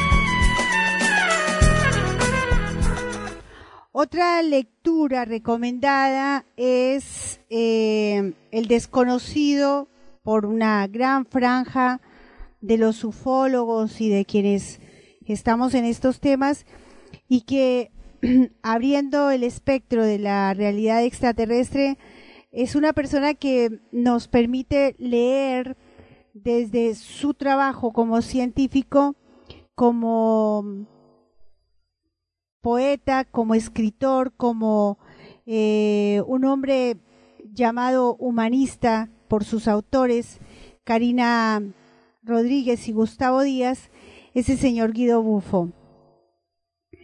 Un hombre que nos permite leer de, eh, en el concepto más amplio de aquello que la ufología o, o la realidad extraterrestre ha mitificado, ha generado mito. Dice así, 1913, a orillas del lago Lácar. ¿Y de qué propiedades gozaba esta ciudad encantada? Pues sencillamente de tantas que vivir en ella significaba haber logrado la felicidad. Lo dice Ernesto Morales a pie a inicio de este capítulo. Dicen los autores, había llegado el momento de regresar a los escritos de Bufo en su diario, donde nos relata lo siguiente sobre sus primeros años en nuestro país. Más precisamente estamos haciendo referencia al verano de 1913, a orillas del lago Lácar. Hemos dejado algunos nombres tal cual se hallan en el diario, pero traducidos, escritos en su lenguaje original, el Mapudungun, en notas de autor. El viaje se, se desenvolvió ora en calma, ora en apesadumbrado avance, soportando las inclemencias del tiempo, lluvia y viento. Mis paletas, pinturas y pinceles a cubierto. Arribamos de madrugada. El cielo límpido permitía llenarse de asombro las pupilas. Por consejo, esperaríamos al cenit para acercarnos a la toldería de la Caruinca mientras dispúseme a beber el silencio de ese maravilloso paraje. El día se presenta apacible. Hemos ensillado algunos caballos y recorreremos algunas zonas de pristina belleza. El lago absorbe los rayos del sol. Sobre el horizonte los cerros nevados, aún en sus cimas, le otorgan un carácter sagrado, casi místico al lugar. Con el paso de los días, he ganado la confianza no solo del cacique, sino de la machi, con quien trato de entablar alguna comunicación mediante mis dibujos. El cordero será la cena de esta noche, noche que se augura como de especial importancia por las alegres correrías de los niños me han explicado que se casará una cauín, donde estarán presentes todos los integrantes de los indios manzaneros de la comunidad. Bien, eh, más adelante, y es lo que me interesa proponerles a ustedes, el interés por este autor y por este libro, eh, Guido Buffo y el Templo de la Transformación. En la década del 50, mientras comienza a plasmar su obra Sueña con la ciudad de los Césares, relato que esta publicación que está publicando en el manuscrito de los sueños con el número 34. Ayer por la tarde, mientras realizaba unas mediciones en la capilla, el péndulo principal comenzó a oscilar anormalmente y meditando acerca de esto comencé a caer en un estado de ensoñación. Lo último que recuerdo es que las puertas de la capilla se cerraron por completo como si alguien las hubiese cerrado. Ahora recuerdo mis ojos se abrieron con asombro y una fuerza irresistible me impulsaba a continuar caminando por la ladera de una montaña. Al final, como si de un túnel se tratara, divisé un verde valle, plagado de árboles y frutos en flor. Mi espíritu, mi alma y mi cuerpo se hicieron uno. El espectáculo era increíble y pude disfrutar del silencio y meditar acerca de la belleza que ese paisaje encerraba. De pronto, cual silueta majestuosa, se recortó sobre el final de dicha ladera una ciudad de cristal, de prístinos cristales resplandecientes que iluminaron el valle con una blanca impoluta, edificios que parecían elevarse al cielo, templos cuyas cúpulas de suma belleza daban un atractivo arquitectónico único y construcciones esculpidas en un material semejante al hielo. Pero de suma belleza, em, perdón, pero del cual no emanaba frío. Me acerqué y comprobé, comprobé que además las paredes y columnas eran transparentes y hasta por unos momentos vi a través de la ciudad cómo la montaña continuaba por detrás, como si ese lugar fuese solo una ilusión. Pero no lo era, ya que por momentos logró tener una consistencia material que me impedía penetrar la mano. Alguien me dijo que se trataba de la fabulosa ciudad de los Césares, llamada así por los poderosos señores que la custodiaban. Además agregó que dicha ciudad encantada había sido fundada hacía miles hacía milenios y que sus habitantes habían alcanzado tal grado de sabiduría y evolución espiritual que decidieron hacerla invisible para preservarla de los que codiciaban los tesoros del conocimiento ancestral. Según me continuó relatando, no era la única, sino que muchas se hallaban ubicadas estratégicamente a lo largo del planeta. Espero que con esta lectura de esta parte del libro de Guido Bufo motive a mis oyentes a leer este fascinante libro Guido Bufo y el Templo de la Transformación.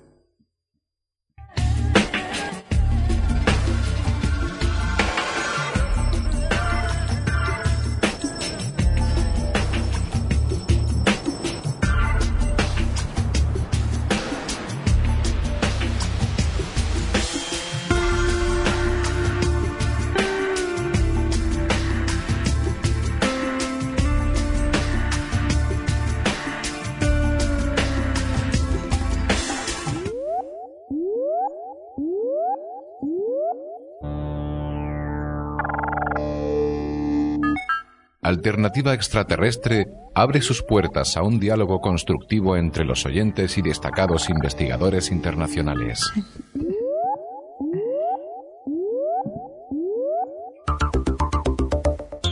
Alternativa Extraterrestre, el punto de encuentro para la gran familia del CIO.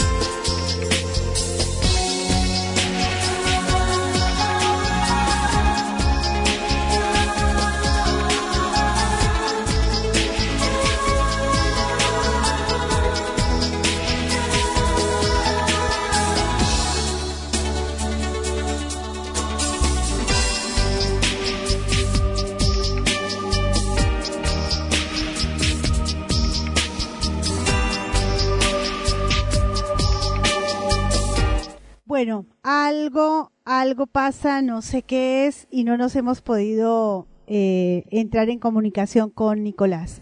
Pero, mm, y dado ya el tiempo, porque lo, si entra, bueno, vamos a hacer algunas preguntas, si no, quiero aprovechar estos minutos antes de, entrar con Johanan para hablar de este libro que era eh, la intención de, la participación de Nicolás Verazaín. El título del libro, Filosofía Cosmopolítica de la Agenda Alienígena. Su reseña eh, en este contexto dice así el autor. Asumiendo la realidad demostrada del fenómeno ovni como simple fenómeno aéreo inexplicable, la investigación se orienta al examen de la posibilidad de que ciertos tipos de ovnis, los así llamados tecnomorfos correspondan a algún tipo de tecnología desconocida. Si tal fuera el caso, esta tecnología proviene de una manufactura humana o de una manufactura extrahumana. Sí, está claro, ¿no? Estamos hablando, ayer hablábamos con personas de aquí del, de la sala, en la sala, si es un aparato, si es una nave, ese objeto volador identificado que estamos viendo, si está dentro del ámbito de las naves, naves eh, es, según lo que nos dice aquí nuestro amigo Nicolás, sería una manufactura humana total, porque habrían seres humanos allí, ya sea de este planeta o de afuera de este planeta. A partir de la segunda opción lógica, el autor dirige un análisis sobre un conjunto de fuentes de información, en este caso testimonios contemporáneos, crónicas antiguas, mitos, leyendas y vestigios eh, culturales, para proponer que a lo largo de la historia humana ha habido una relación permanente con seres alienígenas o alientes fruto de la cual son, los, son las religiones, ciertas áreas específicas de la filosofía y las ciencias y otras expresiones de la búsqueda existencial del ser humano. De hecho, el libro postula que la furtividad con la cual estas entidades actuarían tiene motivación y estrategia en la necesidad de provocar en el hombre un sentimiento de lo absolutamente otro. Así, se trata de un estudio que intenta no solo introducir una mirada filosófica al problema ovni, sino que además abordar, eh, sino que además abordar la gran pregunta existencial a partir del intercambio entre especies inteligentes en el universo. Es así la reseña de este libro Filosofía Cosmopolítica de la Agenda Alienígena de Nicolás Verazaí.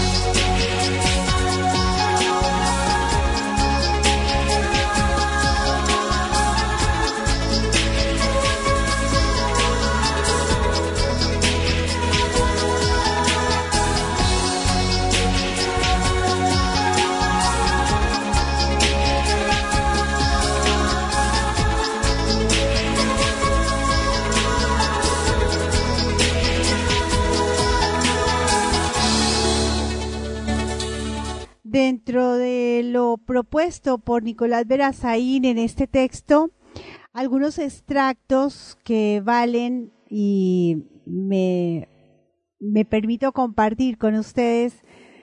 Eh, en esta noche la que la idea era que era estuviera él, daremos opción para que podamos estar el próximo domingo.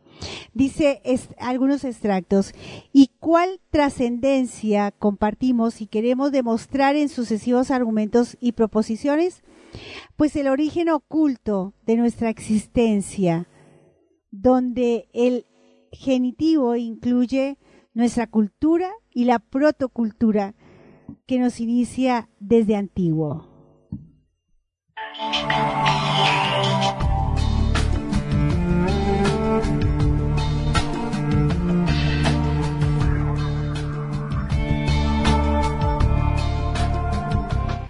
Desde este punto de vista, la ufología nos parece no puede ser otra cosa que fenomenológica, es decir, que debe someterse al rigor de lo que su objeto de estudio le permite como percepción, o sea, la atención del fenómeno tal como ésta se muestra.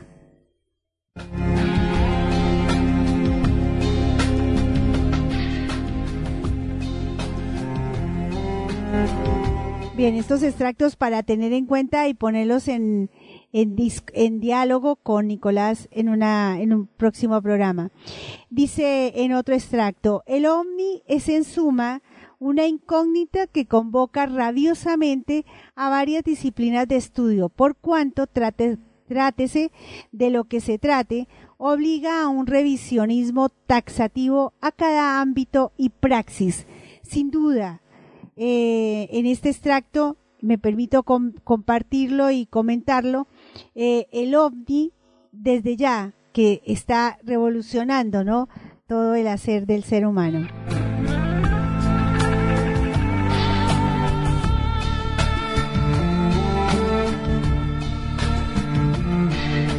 Es posible que comprendamos el sentido de la intervención alienígena en la cultura humana si fuera esto posible, como parte de, de las herencias alienígenas en la especie humana, el sentido sería nuestra exploración fundamental como filosofía, ciencia y religión. Otro de los extractos. Hago acá un paréntesis. Alienígena significa extraterrestre. O sea, cuando se habla de alienígena, eh, no es la figura que nos vendieron como extraterrestre. Alienígena significa extraterrestre. Esta es una acotación mía, no del autor.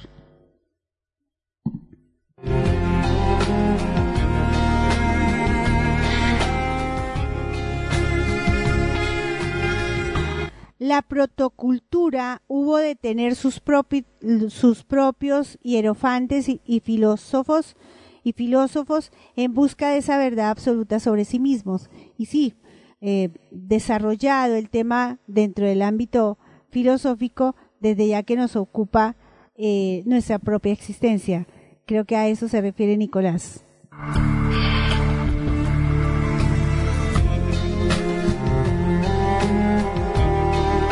Otro extracto más y nos vamos a un tema musical. El hombre, los mortales, acusa recibo de las señas de la existencia alienígena en los modos de los cultos y religiones a través de los tiempos. Bueno, esto yo lo discutiría con él. Yo lo discutiría. Eh, pero me gustaría también escuchar de Nicolás cuál es eh, el, no la explicación, pero sí cuál sería todo el desarrollo de esta idea.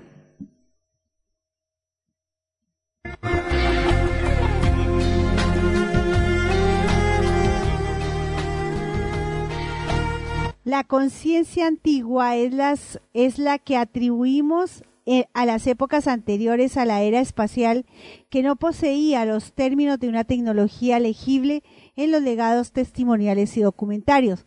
Estos legados describen ovnis en tanto que apariciones increíbles. También mm, una, un extracto como para desarrollar con, con Nicolás y esperemos que se haya el próximo domingo porque esa noche no pudimos, no, no, no lo vi por ahí en escena y bueno, lamentamos, pero eh, demos la posibilidad que en, otra, eh, en otro domingo lo podamos escuchar a Nicolás y nos cuente sobre este fascinante libro que acaba de escribir.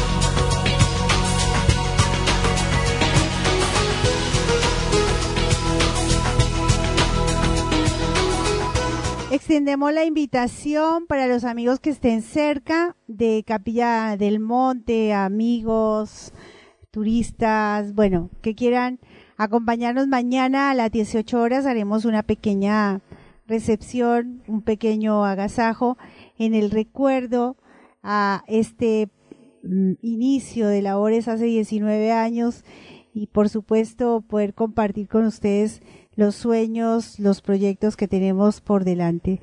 Sean bienvenidos mañana 18 de diciembre, 18 horas, cumpliendo 19 años y arrancando con estos 20. Vamos para 20 años del CIO. Eh, Así, en diciembre 18 de 1998 abrimos nuestras puertas a todos aquellos interesados en estudiar de manera científica la realidad ovni. Desde entonces han pasado por nuestro centro localizado en Capilla del Monte más de 100.000 visitantes. Gracias a todos los que nos han acompañado en nuestra labor de docencia y divulgación. Repasando, revisando, agradeciendo, habrá franca chela y habrá comilona, dice el cuentecito de los niños y eso será mañana a las 18 horas aquí en el Centro de Informes OVNI.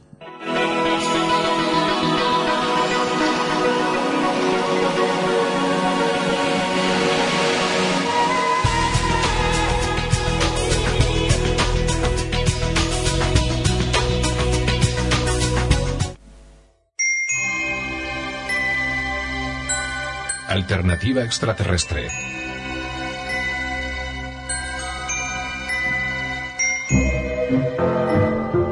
Durante la Segunda Guerra Mundial, el ejército norteamericano desembarcó en pequeñas islas del Pacífico que fueron usadas como bases aéreas y de abastecimiento. Las poblaciones nativas, ajenas por completo al desarrollo occidental y prácticamente sin contacto con el hombre blanco, desarrollaron lo que hoy se conoce como culto cargo. Creyeron que aquellos seres capaces de volar sobre extrañas máquinas y cargados de cajas eran divinidades que venían a ofrecerles riquezas. Cuando termina el conflicto, y posteriormente llegan los norteamericanos eh, y establecen un contacto eh, con, aquellas eh, poblaciones que hasta entonces no sabían que era el hombre blanco, se han dado cuenta que mantenían limpias las pistas de aterrizaje, que habían construido cajas y que incluso habían reproducido aviones con palmeras y que llegaban al punto de crear el detalle de colocar las siglas USAF. Esta misma pauta cabe relacionarla con las pautas de conducta que necesariamente tuvieron que establecer los hombres primitivos, al igual que los ultos cargo pretendían atraer de nuevo a los norteamericanos limpiando esas pistas, lo que encontramos representado en la prehistoria posiblemente trataba de atraer hacia sí aquellos seres que les instruyeron además en algunos de sus conocimientos. ¿Y si esos dioses en realidad no fueran tales, sino lo que hoy llamamos extraterrestres?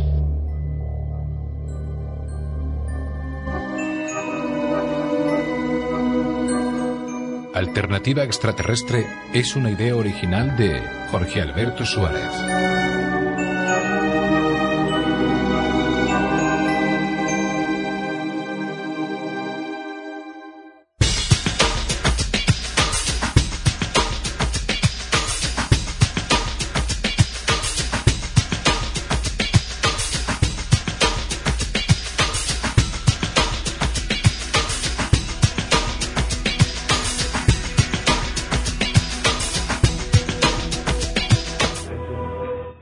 Diciembre de 1988 es contratado. En su primer día de trabajo, Lazar asegura haber conocido a un hombre llamado Denis Mariani en la oficina de proyectos especiales de EGIG en el Aeropuerto Internacional McCarran de Las Vegas. Denis Mariani es un tipo con apariencia de militar. Siempre te mira a los ojos muy severo. No creo que este tipo haya sonreído nunca en su vida. Mariani acompaña a Lazar a bordo de un avión privado que los traslada 160 kilómetros al norte hasta una base militar aislada en el desierto de Nevada, el Área 51. Inmediatamente después de aterrizar, Mariani somete a Lazar a un riguroso cuestionario de seguridad y le hace firmar un compromiso de silencio. Básicamente lo que firmas es una renuncia a muchos de tus derechos. Creo que se llamaba el acuerdo 10-10. Si divulgabas información obtenida te condenaban a 10 años de cárcel y una multa de 10.000 euros.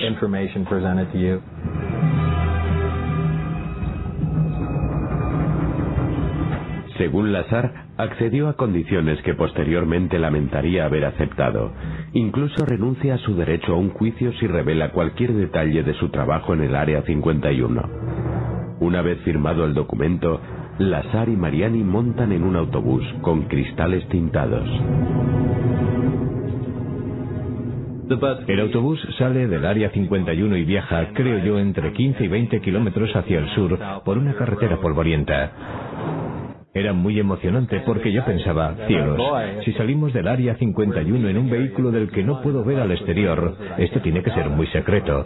Por eso yo estaba fascinado.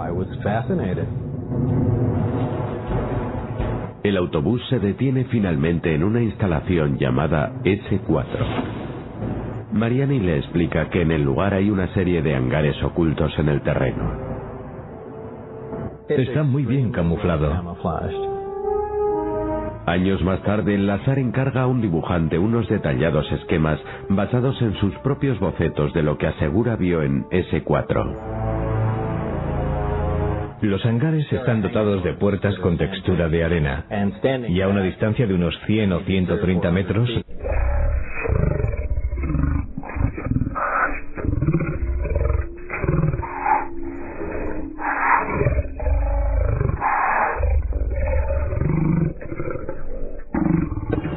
Lazar asegura que le entregan un distintivo de seguridad que le permite el acceso a través de, textualmente, el Departamento Estadounidense de Inteligencia de la Marina. Mariani le lleva a una sala de instrucciones segura. Sobre la mesa hay un montón de carpetas azules. Lazar tiene permiso para revisar estos archivos a solas. Ojeando parte de la información, hacía referencias directas a un platillo volante, a un vehículo extraterrestre. Yo lo descarté y seguí a lo mío. Y pensé, vaya, esto tiene que formar parte de las medidas de seguridad. Podía ser algún tipo de análisis psicológico. De modo que me lo leí todo y asimilé lo que pude. Cuando Mariani lo lleva de regreso al hangar, Lazar asegura que se enfrenta a una visión increíble. Entramos al hangar, que era bastante largo, y allí dentro tenían un platillo volante absolutamente clásico, como salido de unos dibujos animados o una película de ciencia ficción. Estaba posado sobre el vientre en el suelo. Yo fui, levanté la mano para tocar el metal de la nave y de inmediato me expedientaron por ello. Lazar cree que el vehículo es una nave experimental diseñada para simular algo del espacio exterior. Tenía la forma de un platillo volante.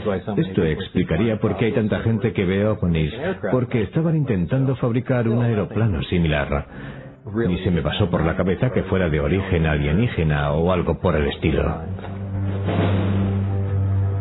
Pero Lazar declara que cambia de idea cuando le explican sus tareas profesionales.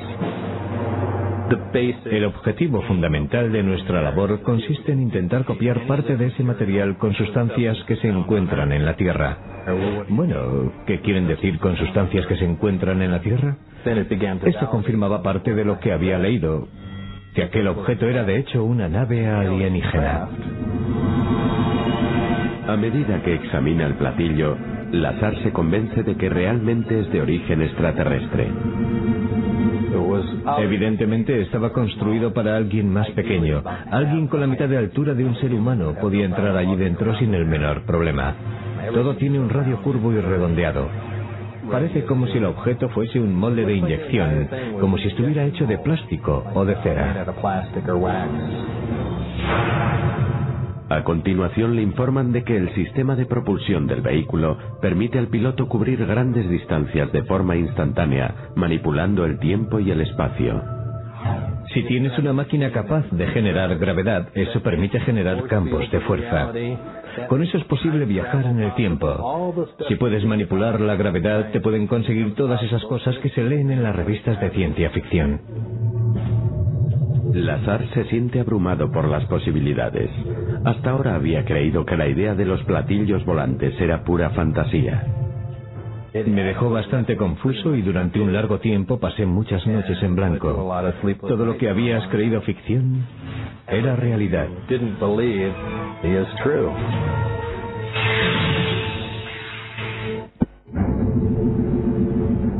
Diciembre de 1988. Bob Lazar asegura ser contratado para unas instalaciones militares ultrasecretas en un lugar del desierto de Nevada llamado Área 51. Este residente de Las Vegas afirma estar aquí para estudiar una nave alienígena.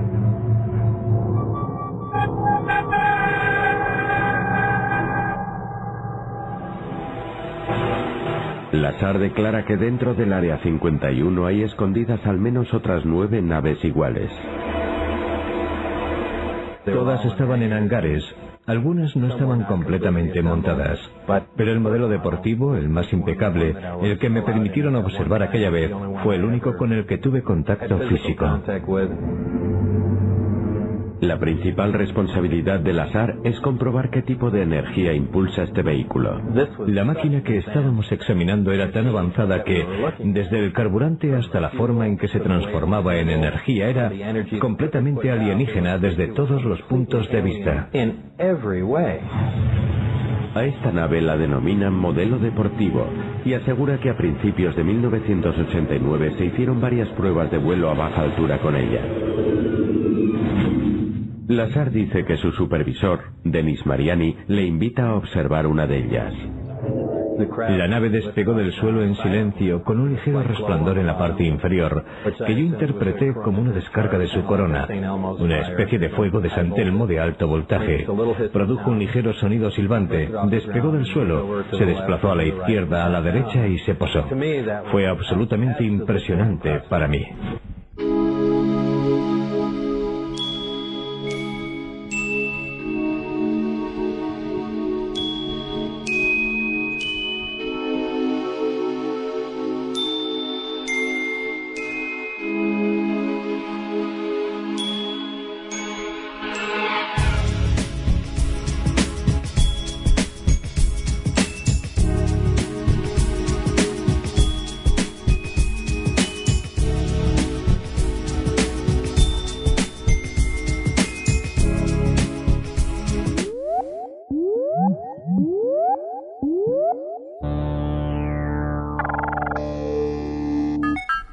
Alternativa Extraterrestre abre sus puertas a un diálogo constructivo entre los oyentes y destacados investigadores internacionales.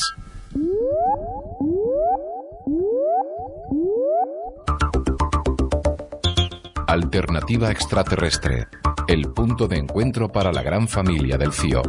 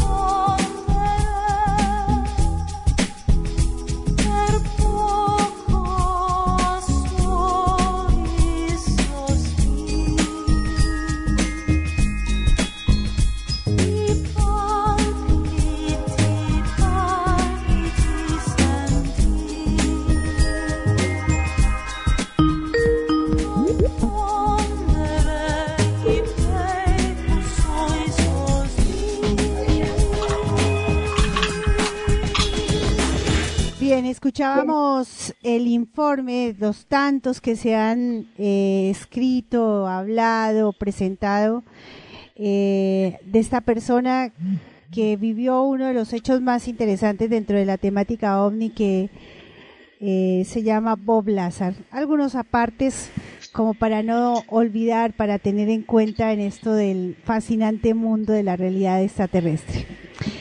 Ya estamos en línea, ya estamos en frecuencia con uno de los eh, periodistas eh, encaminados a la realidad extraterrestre. Lo vamos a presentar sin más, porque yo quiero hacerle unas preguntas como más, eh, pocas veces le hemos hecho a Johanan y, y hoy las quiero hacer. Así que sin más, vamos saludándolo ya a Johanan Díaz, allí desde México. Si me estás escuchando bien, eh, gracias Johanan, muy buenas noches. Pues al contrario, Luz, un gusto saludarte. ¿Cómo estás? Buenas noches. Qué voz la que tienes y haces a esto del periodismo. Eh, encantadísimos de tenerte un, un, domingo muy particular porque ayer tuvimos un día de muchísima, de temperaturas muy altas. De pronto nos bajó demasiado la temperatura aquí, pero bueno, ya estamos iniciando estos propios climas del verano. ¿Cómo estás tú por allí, Johanan, en este México fascinante? Pues mira que muy bien, con mucho frío acá en Ciudad de México y bueno, pues este pues ahí vamos, digo, voy regresando después de dos meses y medio que estuve en España, estuve en diversas ciudades entrevistando a mucha gente que tiene que ver con el asunto de los ovnis y fenómenos paranormales. Y bueno, pues fíjate que, que desde el viernes ando así como que un tanto se me juntó lo del cambio de horario, lo de la comida y uy, como que di el bajón este fin de semana. Tengo realmente cuatro días, cinco, no, cuatro días que regresé a México entre la comida, entre el cambio horario y entre el clima pero bueno, ahí vamos, ahí vamos, ya afortunadamente saliendo de esto y es hasta que un, pues ya sabes, el, cuerpo se acostumbre al, nuevo horario, ¿no? Así es, así es. Y en un tiempo en donde la, la omnilogía está poniéndonos muy activos. Yo quisiera entrar en, tema contigo para los oyentes que, que no te conocen, eh, para los que te conozcan eh, en alguna parte de, tu tarea hoy por hoy. Irnos un poquito allí a ese Johanan Díaz pequeñito que se interesó por los ovnis. ¿Cuándo fue que empezó todo tu interés por este tema? Mira, pues eh, realmente desde que yo tengo eh, conocimiento, realmente yo recuerdo que, que, siempre me han gustado, ¿no? Desde niño, pero desde niño. Y luego esto se suma a que con mi padre me iba, nos íbamos de cacería cuando se podía cazar en México. Entonces, este, pues había eh, ocasiones que llegábamos a lugares donde nos hablaban de la bruja, de la llorona, de los duendes, y era ahí precisamente a donde le gustaba ir mi papá.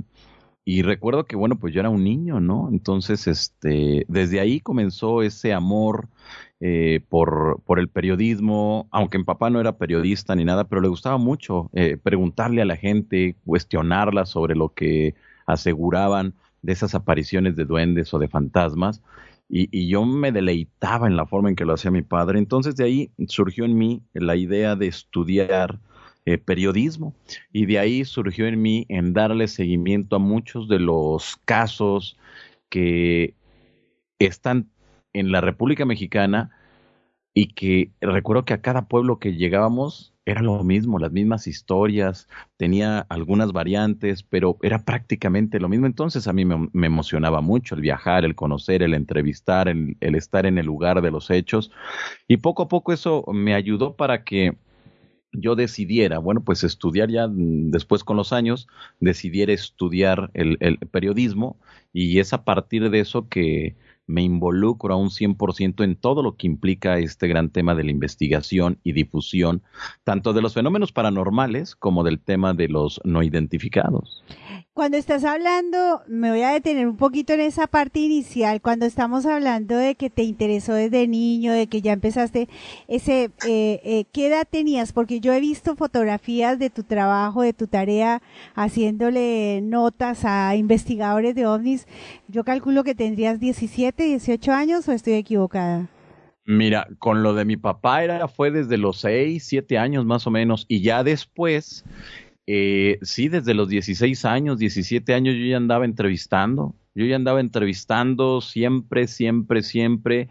Eh, yo siempre andaba con una grabadora, pero no eran grabadoras como las de ahora, que son chiquitas, muy compactas. No, no, no. La que yo tenía era una enorme, enorme, que no cabía en una mochila.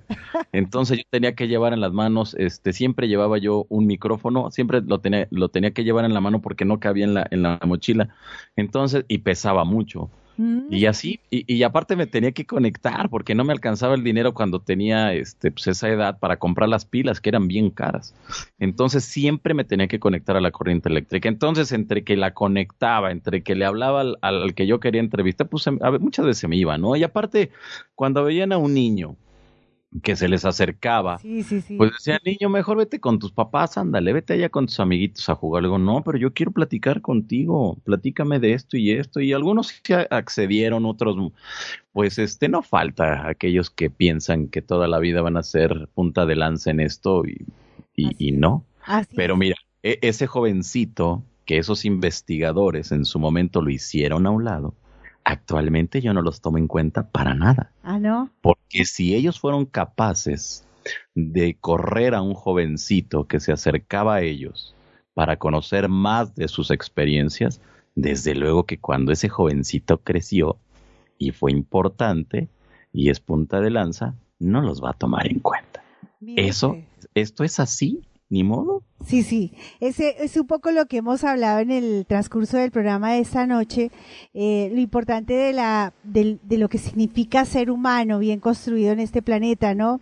Y a veces, eh, hablando de espiritualidad y hablando de ovnis, nos jactamos de, de traer el mensaje extraterrestre y nuestros, y nuestros condicionamientos como seres humanos son patéticos. Pero déjame ubicar a la audiencia. Estamos en México, estamos con Johanan Díaz, este niño que estamos hablando en qué años, 17 años, ¿hace cuánto? 30 años. Este, bueno, yo tengo 40. O sea que 20 años más o menos. Ahora, la ufología en todos los países tiene un referente, tiene un, una persona que, que rompió eh, también a nivel público la estructura en cuanto a la temática. Eh, Pedro Ferriz, Ferniz, Ferriz, corrígeme por favor, siempre el apellido me, me cuesta. Eh, en México lo fue, ¿lo entrevistaste cuando eras chiquito? Sí, sí, sí, sí, sí. Cuéntanos. Mira, yo tendría, la primera vez que yo lo entrevisté, yo creo que tendría 20 años. Ya no fue tan chiquito, no, ya no fue. Pero yo recuerdo que yo, yo veía el, el, programa de, su programa de televisión que se llamaba Un Mundo Nos Vigila, que salía en el, en el canal 13 de Imevisión, que todavía era la cadena pública gubernamental. Entonces yo, yo me extasiaba viendo su programa y este, y recuerdo que, que yo estaba ahí siempre mirándolo, mirándolo, y le, y compraba sus libros. Y recuerdo que cuando sucedía eso, bueno, pues este, yo le pedía a mis papás que me compraran libros, ¿no? Pues mi papá, desde luego, con la finalidad de que yo leyera, me los compraban. Pero me compraban dos o tres libros los sábados, que siempre íbamos los sábados a comprar y este y el día jueves o viernes yo ya los había terminado y ya les estaba pidiendo más. Entonces mi papá me decía, no, no, a ver, momento. ¿Cómo que ya los leíste? Pero si fueron tres, no, pues yo ya los leí pero ¿cómo que? Pero es que ya los leí, pues, pues ¿qué hago si ya los leí? Y les comenzaba a platicar de todo lo que hablaba el libro. Entonces mi papá, fíjate que, que ahí era donde mi papá o mi mamá se ponían también a leer los libros para ver si era cierto que yo los había leído. Entonces, de cierta manera fue una sinergia, pero muchos de los libros que leía eran de don Pedro Ferri Santa Cruz. Entonces, este, desde luego que es considerado don Pedro el, el, el padre de la investigación ovni en la República Mexicana y yo le daba seguimiento cuando él fue candidato a la jefatura de gobierno de la Ciudad de México. Yo iba a sus mítines, iba a sus mítines de campaña y yo quería conocerlo, yo quería saludarlo, yo quería platicar con él sobre el tema de los ovnis, pero desde luego en ese momento y ante miles de personas que llegaban siempre a sus mítines, nunca le iban a tomar en cuenta un jovencito. Ya después, con el tiempo, fue hasta que yo creo que tendría unos 20 años cuando fue la primera vez que, que, estuve en su programa de radio eh, un, compañero me lleva de aquí de, de, de la investigación OVNI, Roberto Contreras, eh, hace lo necesario para que don Pedro me recibiera en su programa de radio, en el mítico programa de radio Un Mundo Nos Vigila. Entonces era una entrevista. Le gustó tanto la entrevista que se hizo entre Roberto y Johanan Díaz, que don Pedro lo publicó a la semana siguiente. Le dijo, es que es fantástico porque son las preguntas que la gente siempre me quiere hacer y que desde luego no siempre se puede. Entonces, le gustó tanto que la publicó. Entonces, esa fue la primera vez y en total yo lo entrevisté cinco veces. En total, nada más, cinco veces. Yo no puedo decir ni que haya sido mi amigo personal, no puedo decir que haya sido mi gran amigo, este, no, nada, nada. Cinco veces, este, en una, creo que la más larga entrevista que le hice fueron como tres, cuatro horas que estuvimos para Canal Infinito, mm. en aquellos entonces cuando existía para el programa eh, fuera de, ay, ¿cómo se llamaba? Guía extraterrestre en México.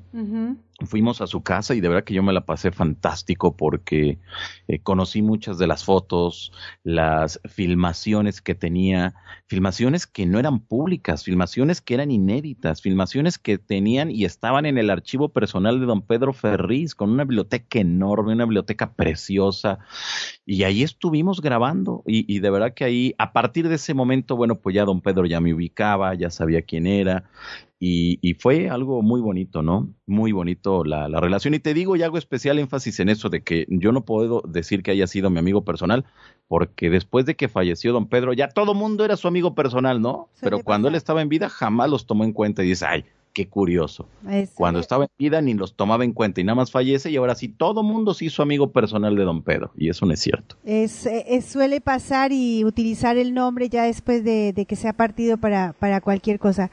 Bueno, claro. pero eso es parte del, de los de las miserias humanas que alguna alguna vez tendremos que ir construyendo de otra manera.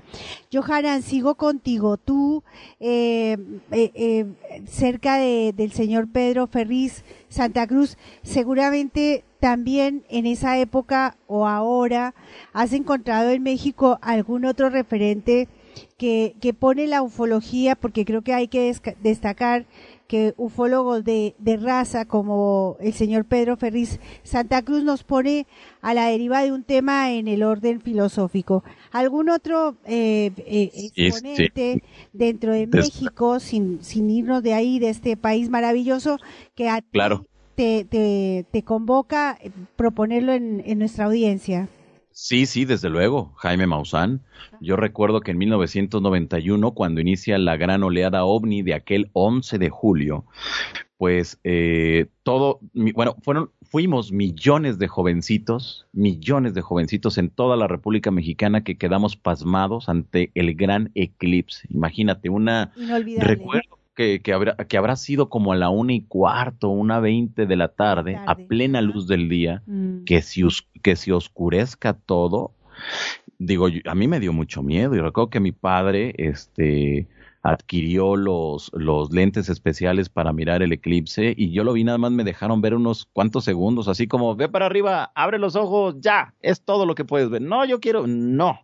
Y nada más me dejaron ver unos poquitos segundos. Fueron, pero fueron segundos, pero esos segundos quedaron marcados en toda y han quedado y hasta los, ahora que tengo 40 años, sigue esas imágenes como si lo hubiera visto horas. Ajá. Bueno, en aquellos entonces había un personaje en la televisión que era Jaime Maussan y recuerdo que en los programas de debate del periodista Nino Canún aquí en la República Mexicana, que fueron los programas de mayor rating en la televisión mexicana en aquellos entonces, pues salía un Jaime Maussan peleándose con los escépticos y recuerdo que yo siendo un niño yo decía, yo quiero hacer lo que ese señor hace, yo quiero estar en su equipo de trabajo y bueno, pues este, eso ocurrió muchos años después, porque fue hasta el 2003. O sea, estamos hablando que eso fue en el 91, cuando yo me marqué un objetivo de ser parte de su equipo de trabajo, y fue hasta el año 2003, mm. cuando por invitación directa de Jaime Maussan me dijo, te necesito en mi equipo de trabajo, voy a abrir mi canal de televisión. Estamos hablando del 2013, ¿eh? cuando era impensable la televisión por Internet. Uh -huh. Eso hay que reconocerle también a Jaime Maussan. Totalmente, sí, señor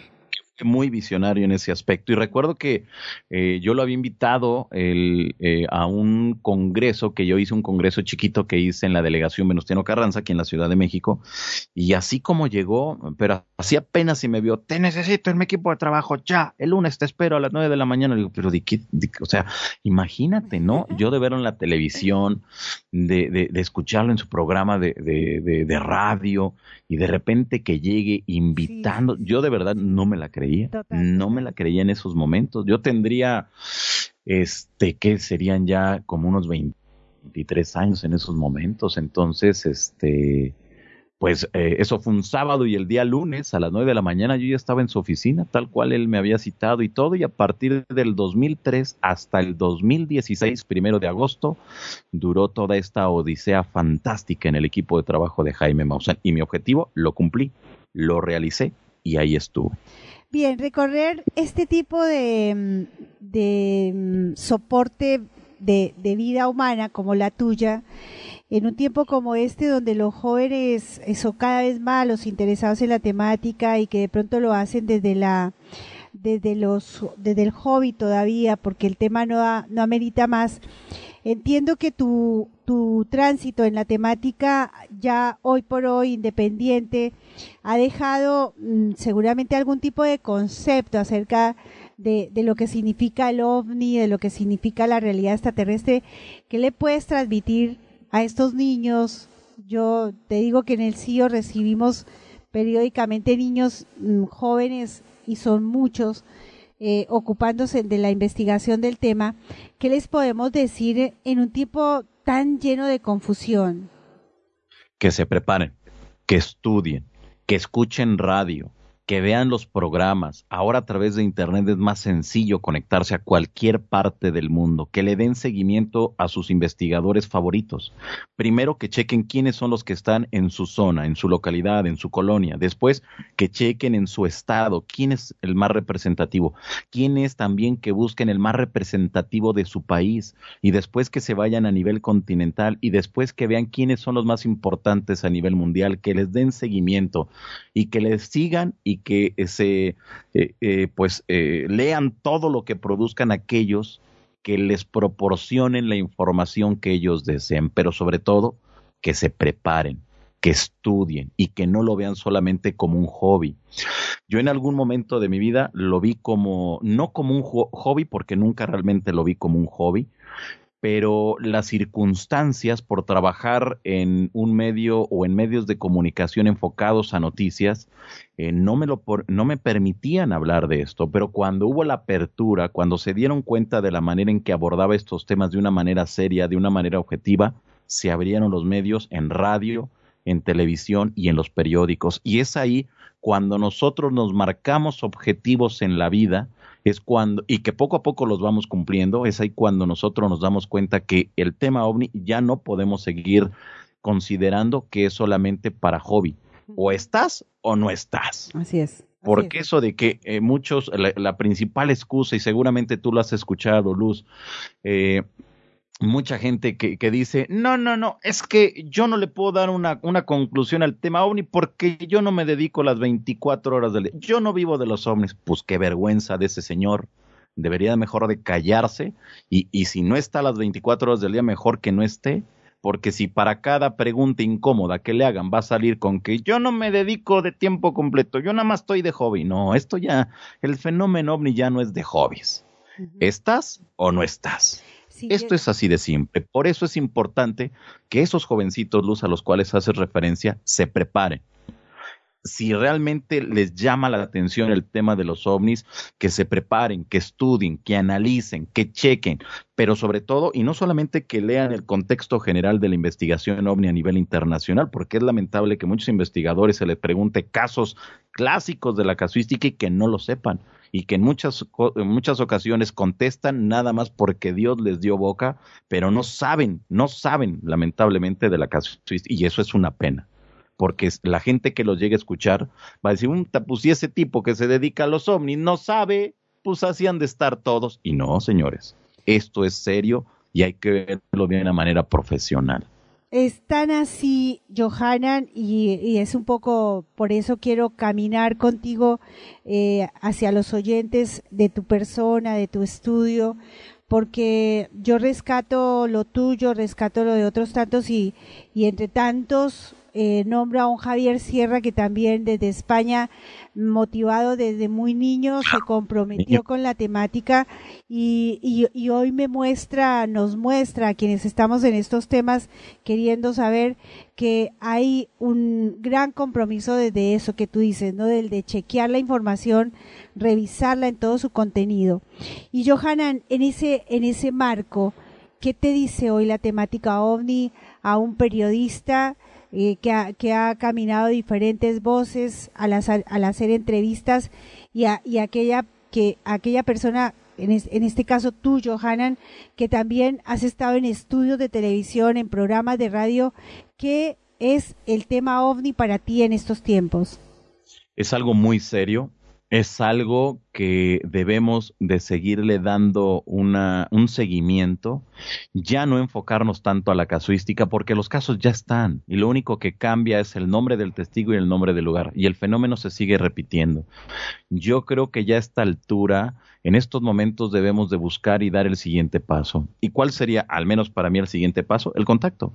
Vamos, ¿están aquí? Ok. ¿Qué quieren? ¿De dónde vienen?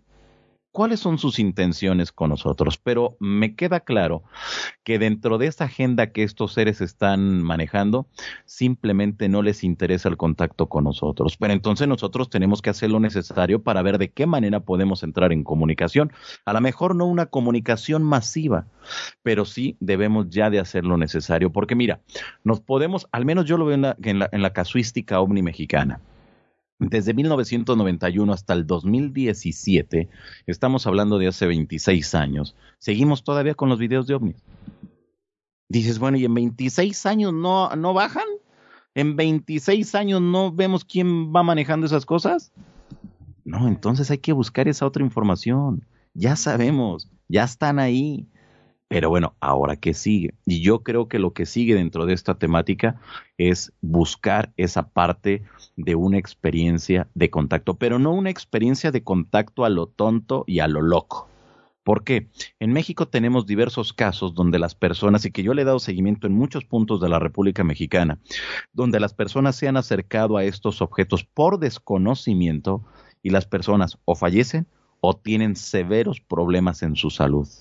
Personas, por relatarte solamente uno de los últimos casos que, que, investigué, una persona al norte de la República Mexicana, en el estado de Coahuila, que actualmente es un personaje muy conocido en su localidad porque a partir de ese incidente que, que fue llevado por unos seres extraterrestres, eh, el, bueno, la nave se le acercó demasiado y, y el joven en ese momento muy jovencito, iba a la primaria, iba a la escuela y tuvo severos problemas en toda su piel. La piel comenzó a caerse. Cuando llegó al hospital, le dijeron que había estado a fuertes dosis de radiación y ahí inició toda una serie de sucesos extraordinarios en cuanto a la salud de este jovencito. Y así te puedo seguir describiendo muchos otros casos de personas que han tocado los objetos o que se han acercado mucho a estos seres, incluso quienes, o sea, los han abrazado y las personas caen enfermas. Entonces yo creo que si se va a pensar en un contacto es, en primera, no acercarnos a esos objetos y no acercarnos a estos individuos.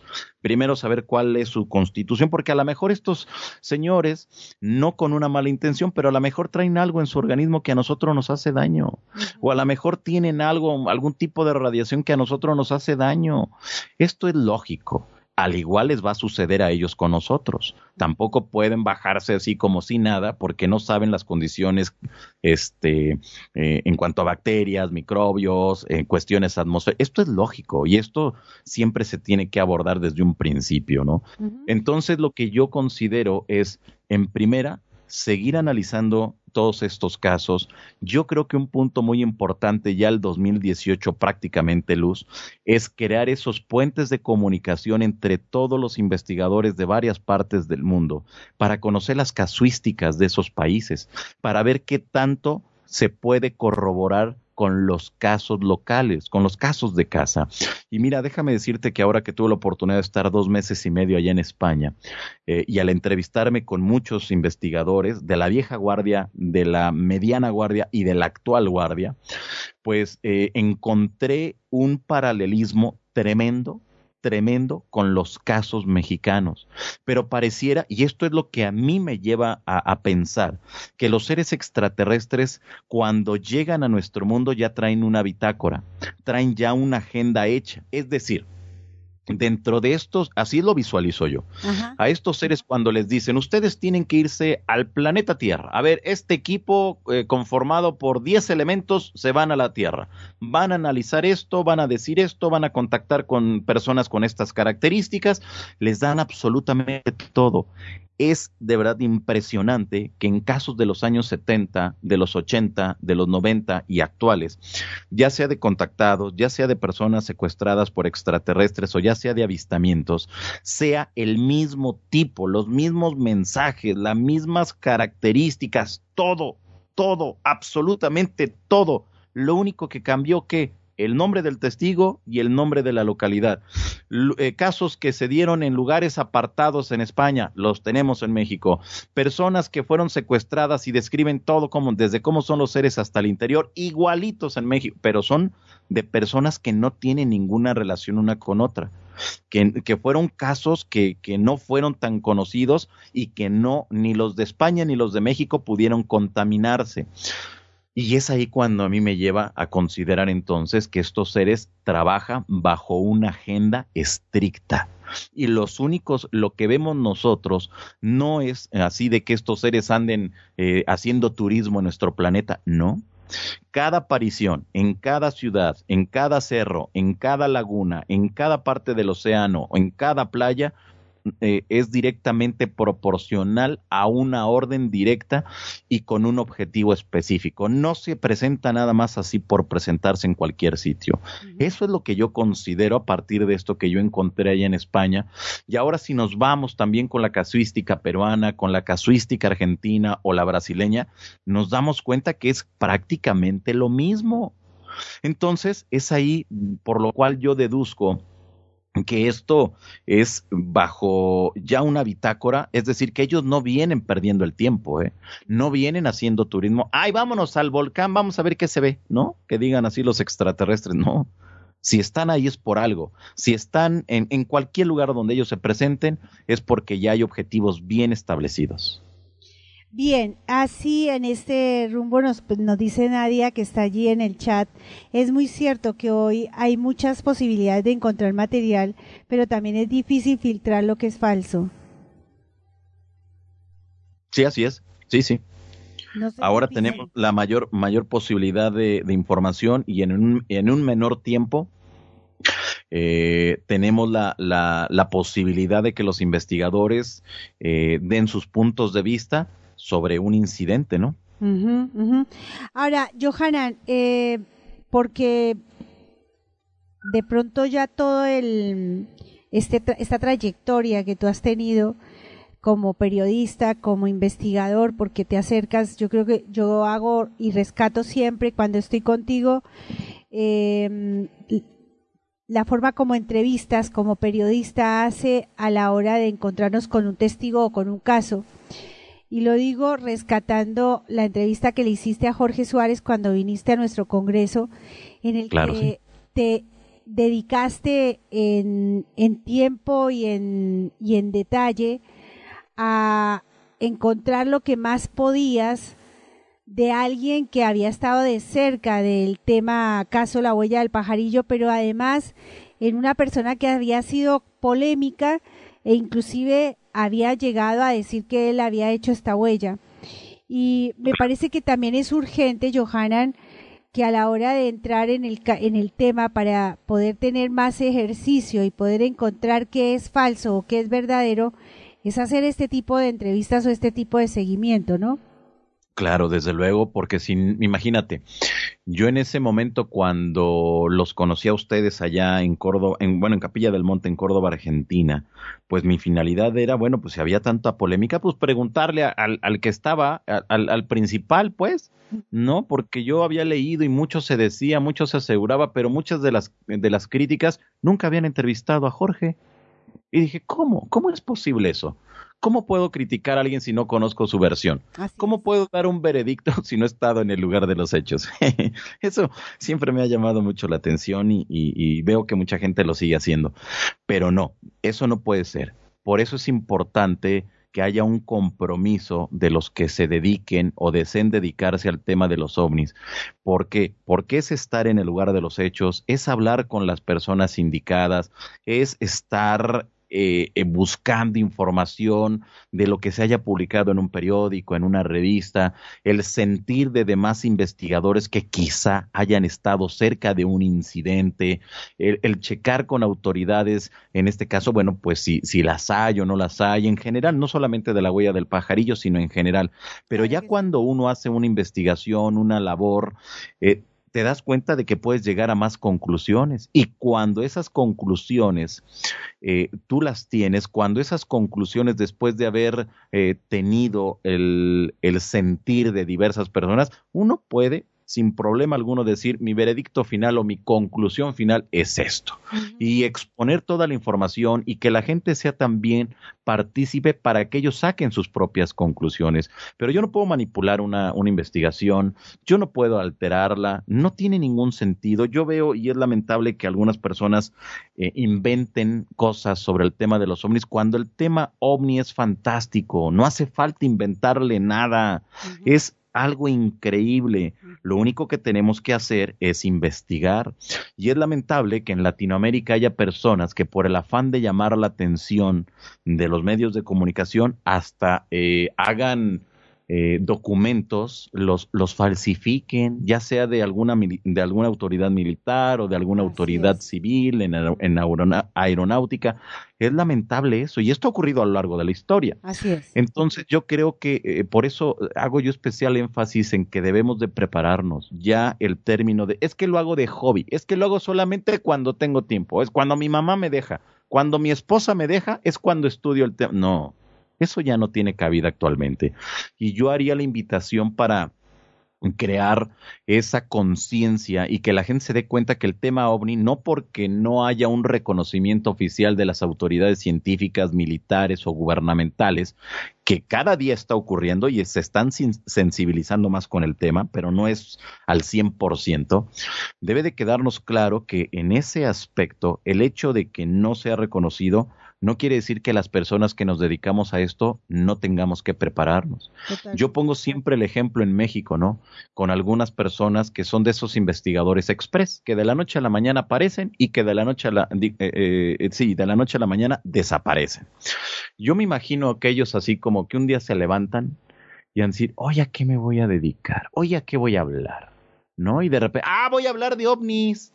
Ay, pues al fin no se necesita nada, invento una historia. Pero ya cuando se dan cuenta y están en un programa de televisión o en un programa de, de, radio, en un debate con la gente que sí sabe, pues se dan cuenta que el tema ovni no es así tan sencillo, que hay todo un contexto, que hay toda una historia, que hay diversas hipótesis y si uno no las conoce o no las eh, maneja, uy, pues uno está perdido, ¿no? Porque la misma gente se da cuenta que esa persona que se está presentando como súper especialista, pues no sabe.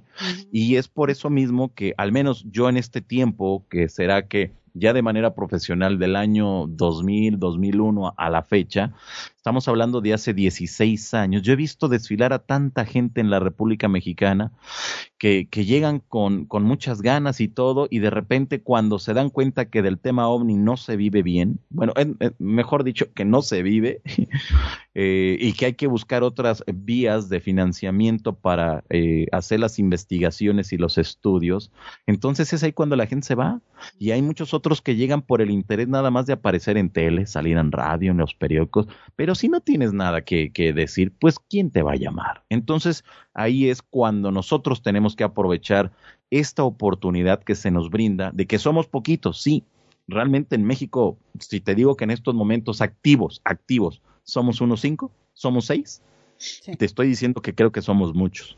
Entonces, no, debe de crecer más y debemos de tener a más compañeros en toda la República Mexicana, así como en cada uno de los países latinoamericanos, que le den seguimiento y que sean personas comprometidas con la verdad. Solamente es, es, el único requisito, porque todos a lo largo de la investigación o del estudio vamos aprendiendo y vamos conociendo y nos vamos topando con mucha gente muy importante que sabe más que nosotros y que nos puede ayudar a entender y a explicar cada uno de los casos que vayan ocurriendo. Pero esto es una labor que tenemos que hacer. De la noche a la mañana no nos van a llegar, ni tampoco van a llegar a nuestra casa a tocar y van a decir, oiga, ¿usted quiere investigar ovnis? Véngase, lo andamos buscando, venga.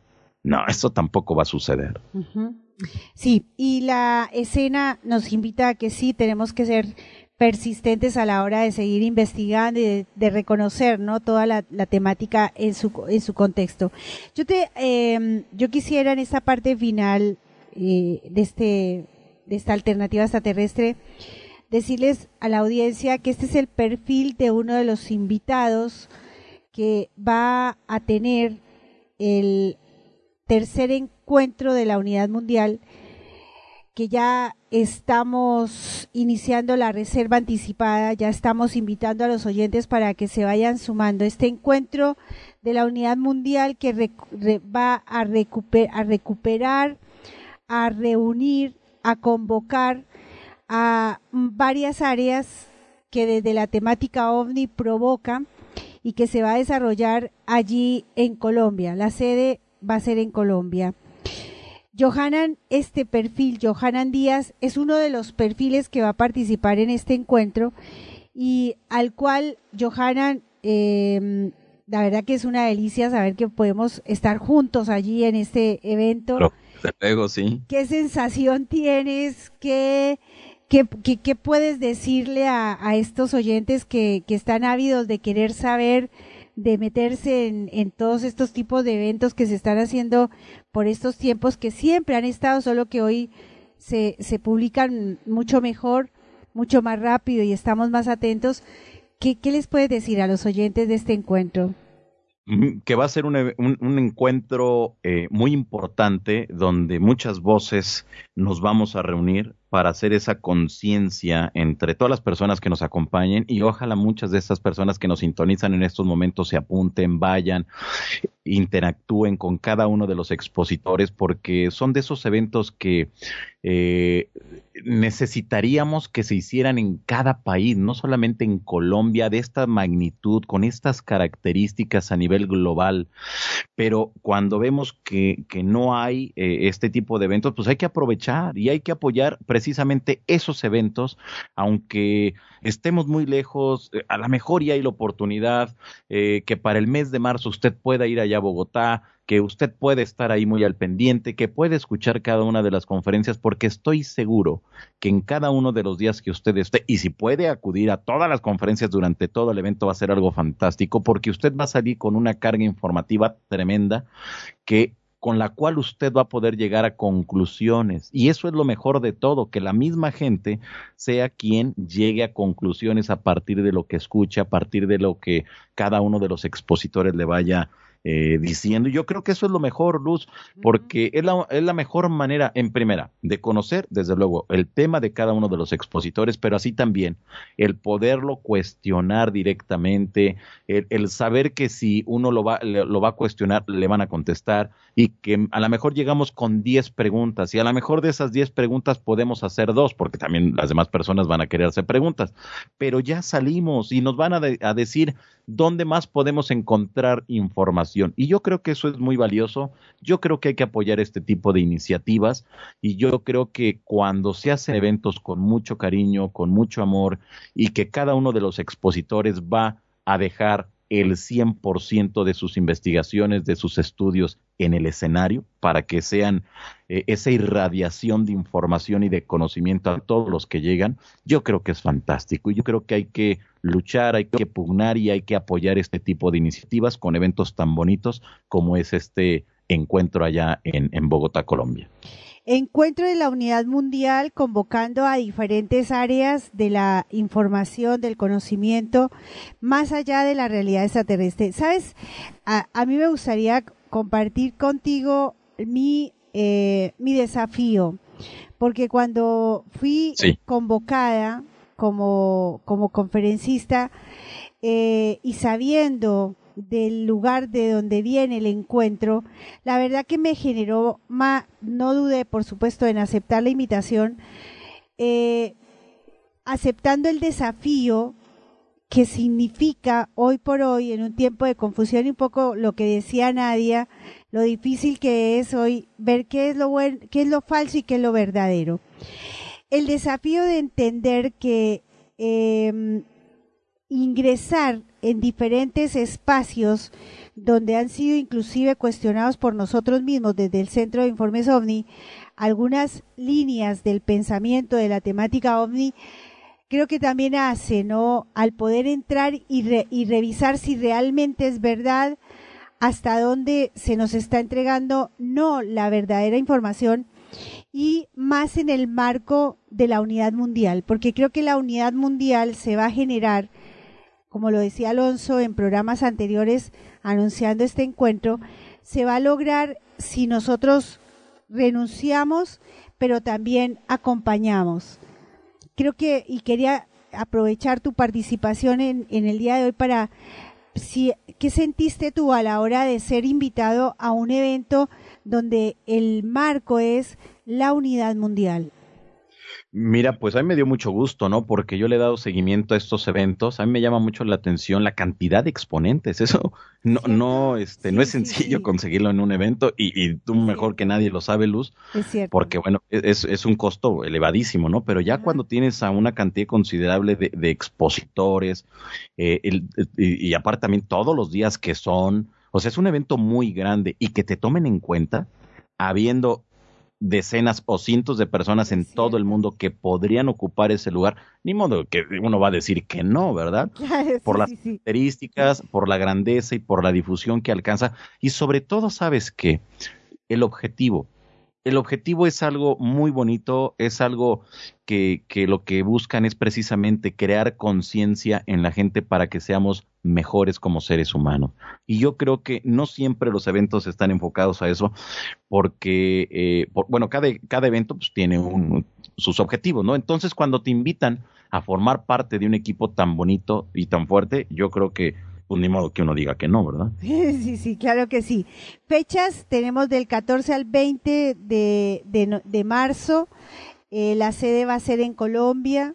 Te decía yo y aprovecho para agradecerte el espacio que nos diste al CIO en tu canal. ¿Cómo se llama tu canal? Johanan Díaz, así tal cual, en YouTube. Johanan Díaz y en ese canal van a encontrarse, bueno, ya te siguen muchos, pero para los que no te conocen, es un canal lleno de mucho de esto que estamos conversando ahora. Y esta semana hicimos una charlita linda y decíamos, ¿no? Eh, 14 al 20 van a haber conferencistas, van a haber talleres, va a haber una salida a una de las lagunas más reconocidas en Colombia como es la laguna de Guatavita. ¿Tú vas a estar todos los días, Johanan? Sí, sí, sí, sí, hasta donde tengo conocimiento creo que sí. Hecho, sí, Todo- porque cada uno está eligiendo cuántos días va a estar y quienes podemos y queremos, por supuesto, estar toda la, la jornada, vamos a estar. Si tú vas a estar, ¿conociste alguna vez la laguna de Guatavita? Mira, esta va a ser la primera vez que yo voy a, que yo viaje a Colombia, ¿eh? Bueno, te digo, Johanan, vas a conocer una ciudad maravillosa por su clima y por su gente. Es un clima medio, no es ni frío ni calor. Vas a conocer una de las, de las lagunas más reconocidas en el ámbito histórico, nada menos ni nada más que el lugar donde se inicia la leyenda del oro.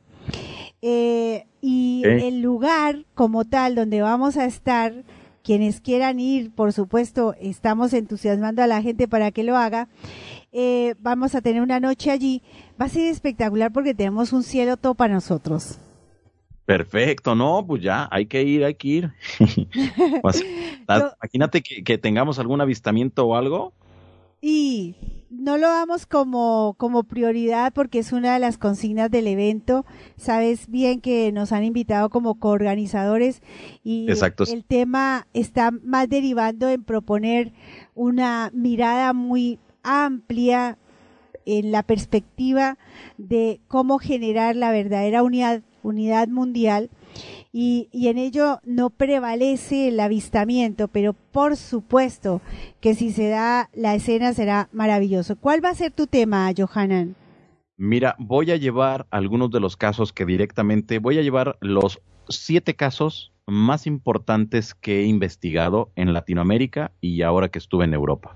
Ajá. tanto de Portugal como de España. Son casos referente a los misterios. No me voy a enfocar solamente al fenómeno ovni, van a ser de misterios en general, como en la antigüedad le daban esa connotación de vírgenes, de apariciones de santos, a lo que es actualmente nosotros podríamos interpretar como los ovnis. Uh -huh. Y cómo tanto en España como en Latinoamérica, a lo largo de los siglos, después de la conquista en esta parte del mundo, nos dimos como muchos, eh, muchas proezas eh, divinas, por llamarlo de alguna manera, ayudaron a los españoles a quedarse y a sentarse en todo el continente americano. Uh -huh. Pero voy a presentar eso, con eso inicio, con esto que acabo de mencionar, y después me voy con los seis casos restantes muy importantes, impactantes, que he tenido la oportunidad de estar en el lugar, de entrevistar a los testigos y estar frente a frente a esos misterios.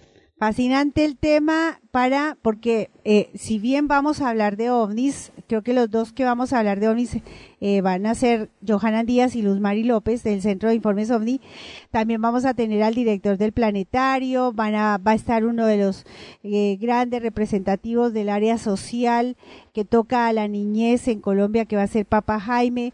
Van a estar otros investigadores y bueno, va a derivar el tema inclusive en la música, en el arte, en la ciencia, eh, un, te, un, un, un, encuentro que va más allá de los ovnis.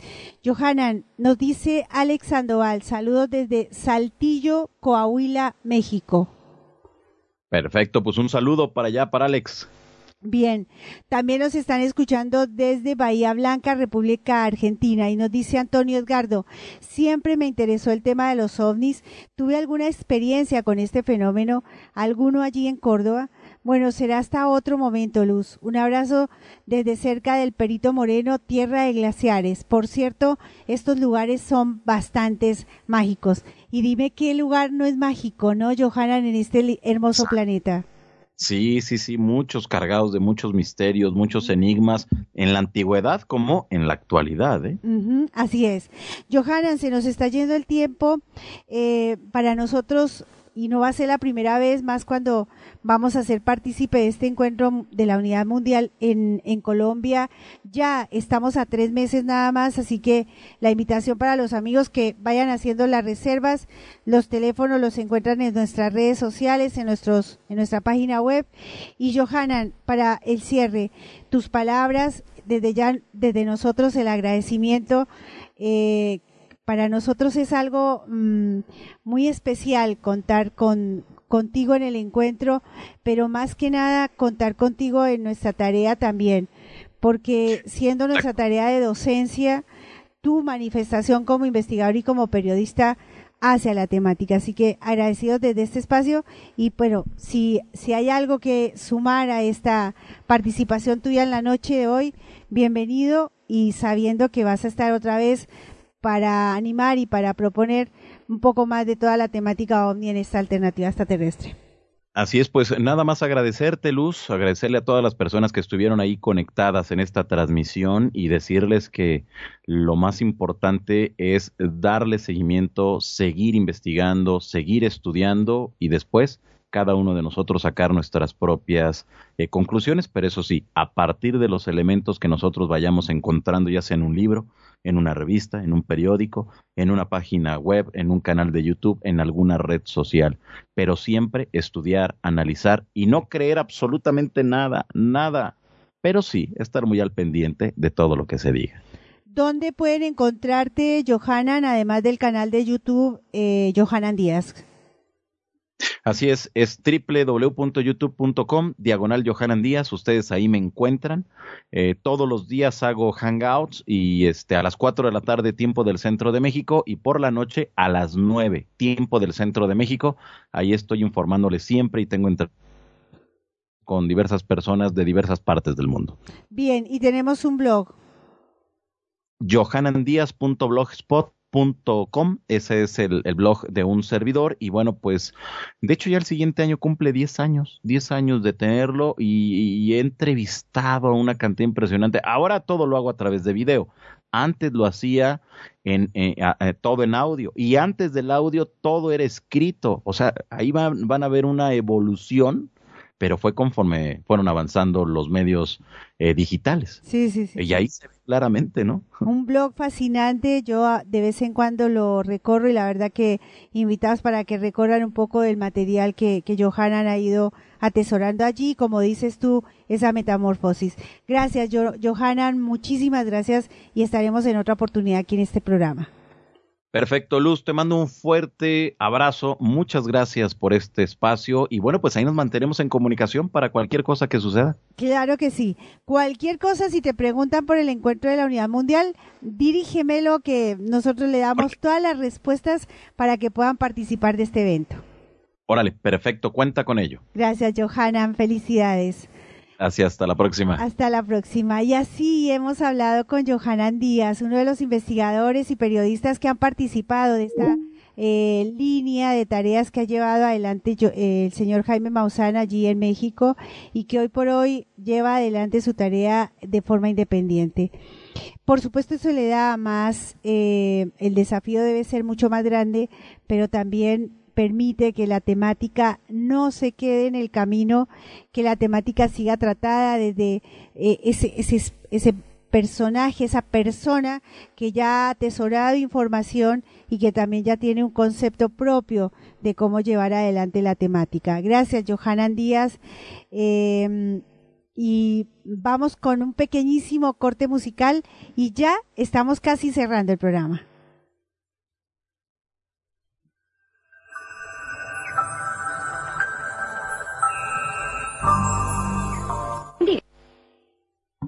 Dígame, ese número que llevan todos.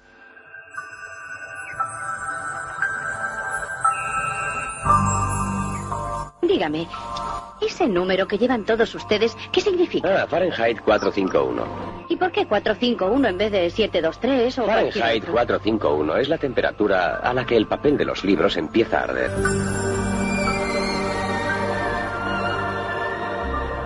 Es cierto que hace mucho tiempo los bomberos se dedicaban a sofocar incendios en lugar de quemar libros? ¿Sofocar incendios? ¿Quién le contó eso? No sé, alguien, pero diga, ¿lo hacían? ¿Qué idea tan descabellada? Las casas eh, siempre han sido construidas a prueba de fuego. La nuestra no. Pues en tal caso, es un peligro. Un día de estos, eh, habrá que destruirla y tendrán que irse a otra casa que reúna condiciones.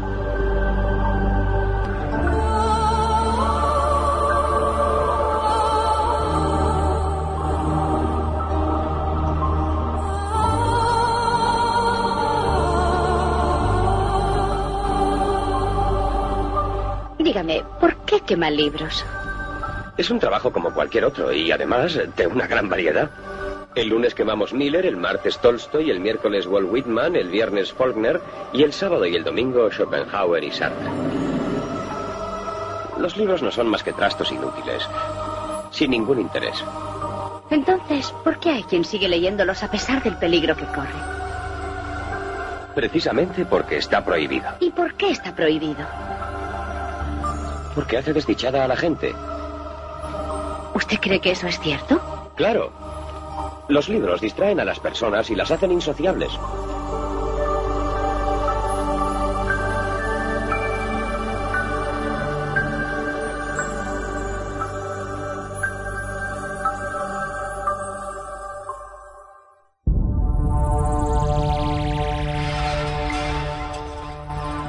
16 de diciembre, un día como ayer, de 1917 nacía Arthur Charles Clarke, quien es el autor de obras como de divulgación científica y de ciencia ficción como la novela 2001, eh, Una Odisea del Espacio. Y uno se pregunta, ¿no? Estos hombres, ¿qué más sabrían? Porque la ciencia ficción nos deriva, nos involucra, nos sumerge en una realidad que nos la están contando al uso de la ficción. ¿Qué más sabría esta gente? Comenzó a escribir ciencia ficción a finalizar la guerra. Su primer cuento publicado fue Partida de Rescate, que apareció en el número de mayo de 1946 de Astodund y que le sirvió como punto de partida de una fructífera carrera. Entre sus primeros relatos destaca El Centinela, que sirvió de base para su novela 2001, Una Odisea Espacial, en 1968 y para la película del mismo nombre del director Stanley Kubrick. Se puede diferenciar claramente tres etapas de su producción. Las novelas utópico-humanistas de los 50, principalmente El fin de la infancia, La ciudad y las estrellas y la propia 2001, Una odisea espacial. Segundo, la rigurosidad científica de los 70, por lo que será incluido entre los autores de ciencia ficción dura, con obras como Cita con Rama y sobre todo Las Fuentes del Paraíso.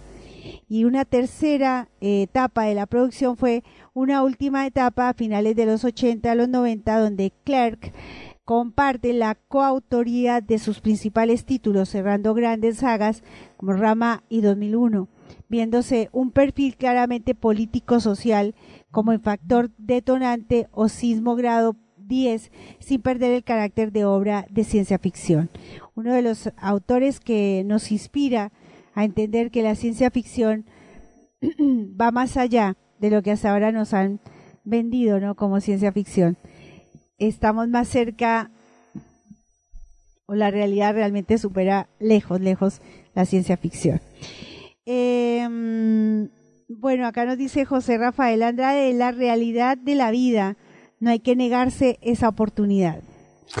Maravilloso, maravilloso, lindo programa. Yo agradecida por su compañía, por su participación. Em, nos encontramos no el próximo domingo, el próximo domingo será 24 de diciembre. Eh, para nosotros no es día de Navidad, no.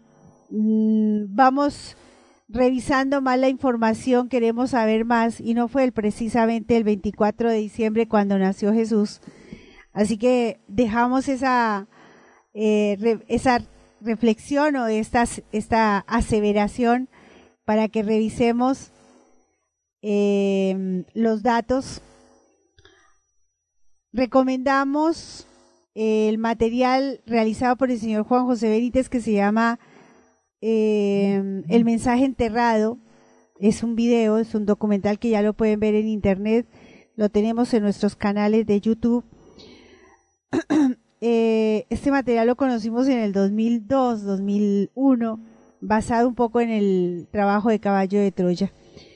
Entendemos, y, años más adelante el Vaticano se hizo eco de esta fecha nueva que hoy se baraja a la hora de hablar del nacimiento de Jesús. Sí, por supuesto, no vamos a estar aquí en el CIO ese domingo. Ese domingo no estoy acá eh, no tengo el equipo para poder hacer el programa, así que no lo vamos a hacer.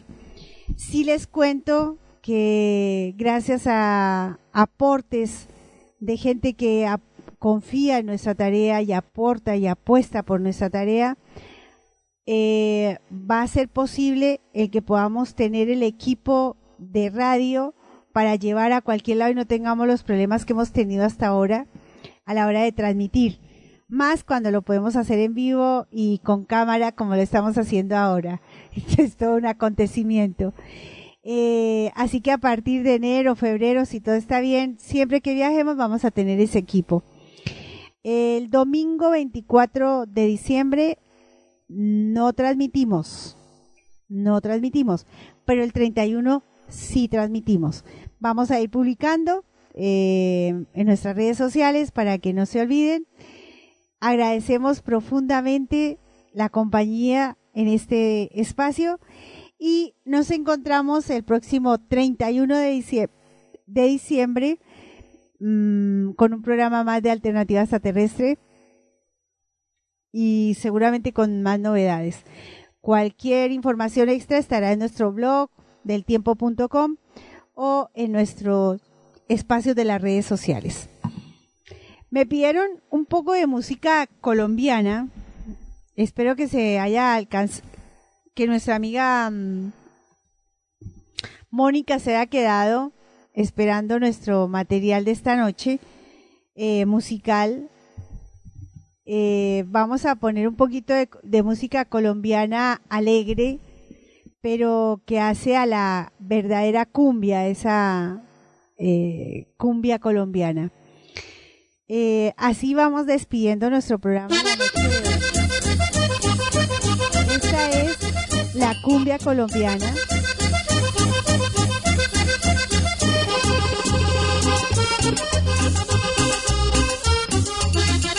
Música que se escucha por estos tiempos porque es de baile, aunque Colombia siempre es de baile.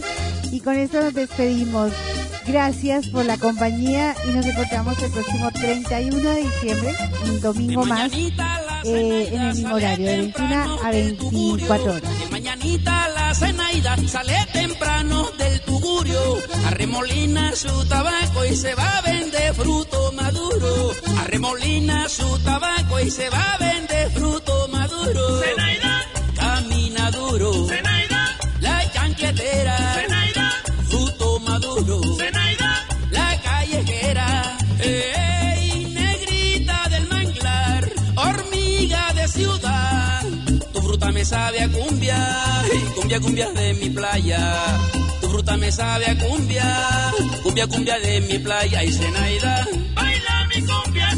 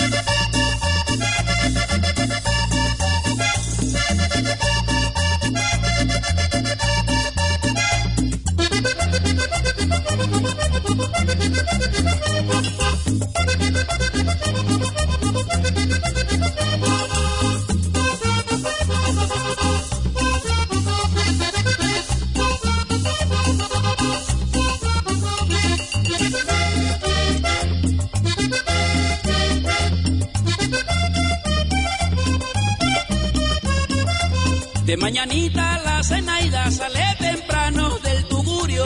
De mañanita la cenaida sale temprano del tugurio. Arremolina su tabaco y se va a vender fruto maduro. Arremolina su tabaco y se va a vender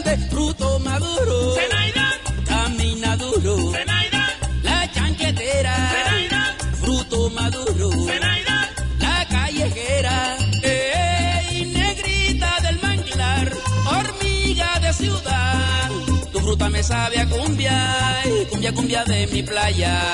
Tu fruta me sabe a cumbia, ey, cumbia, cumbia de mi playa y Zenaida. Baila mi cumbia, Zenaida.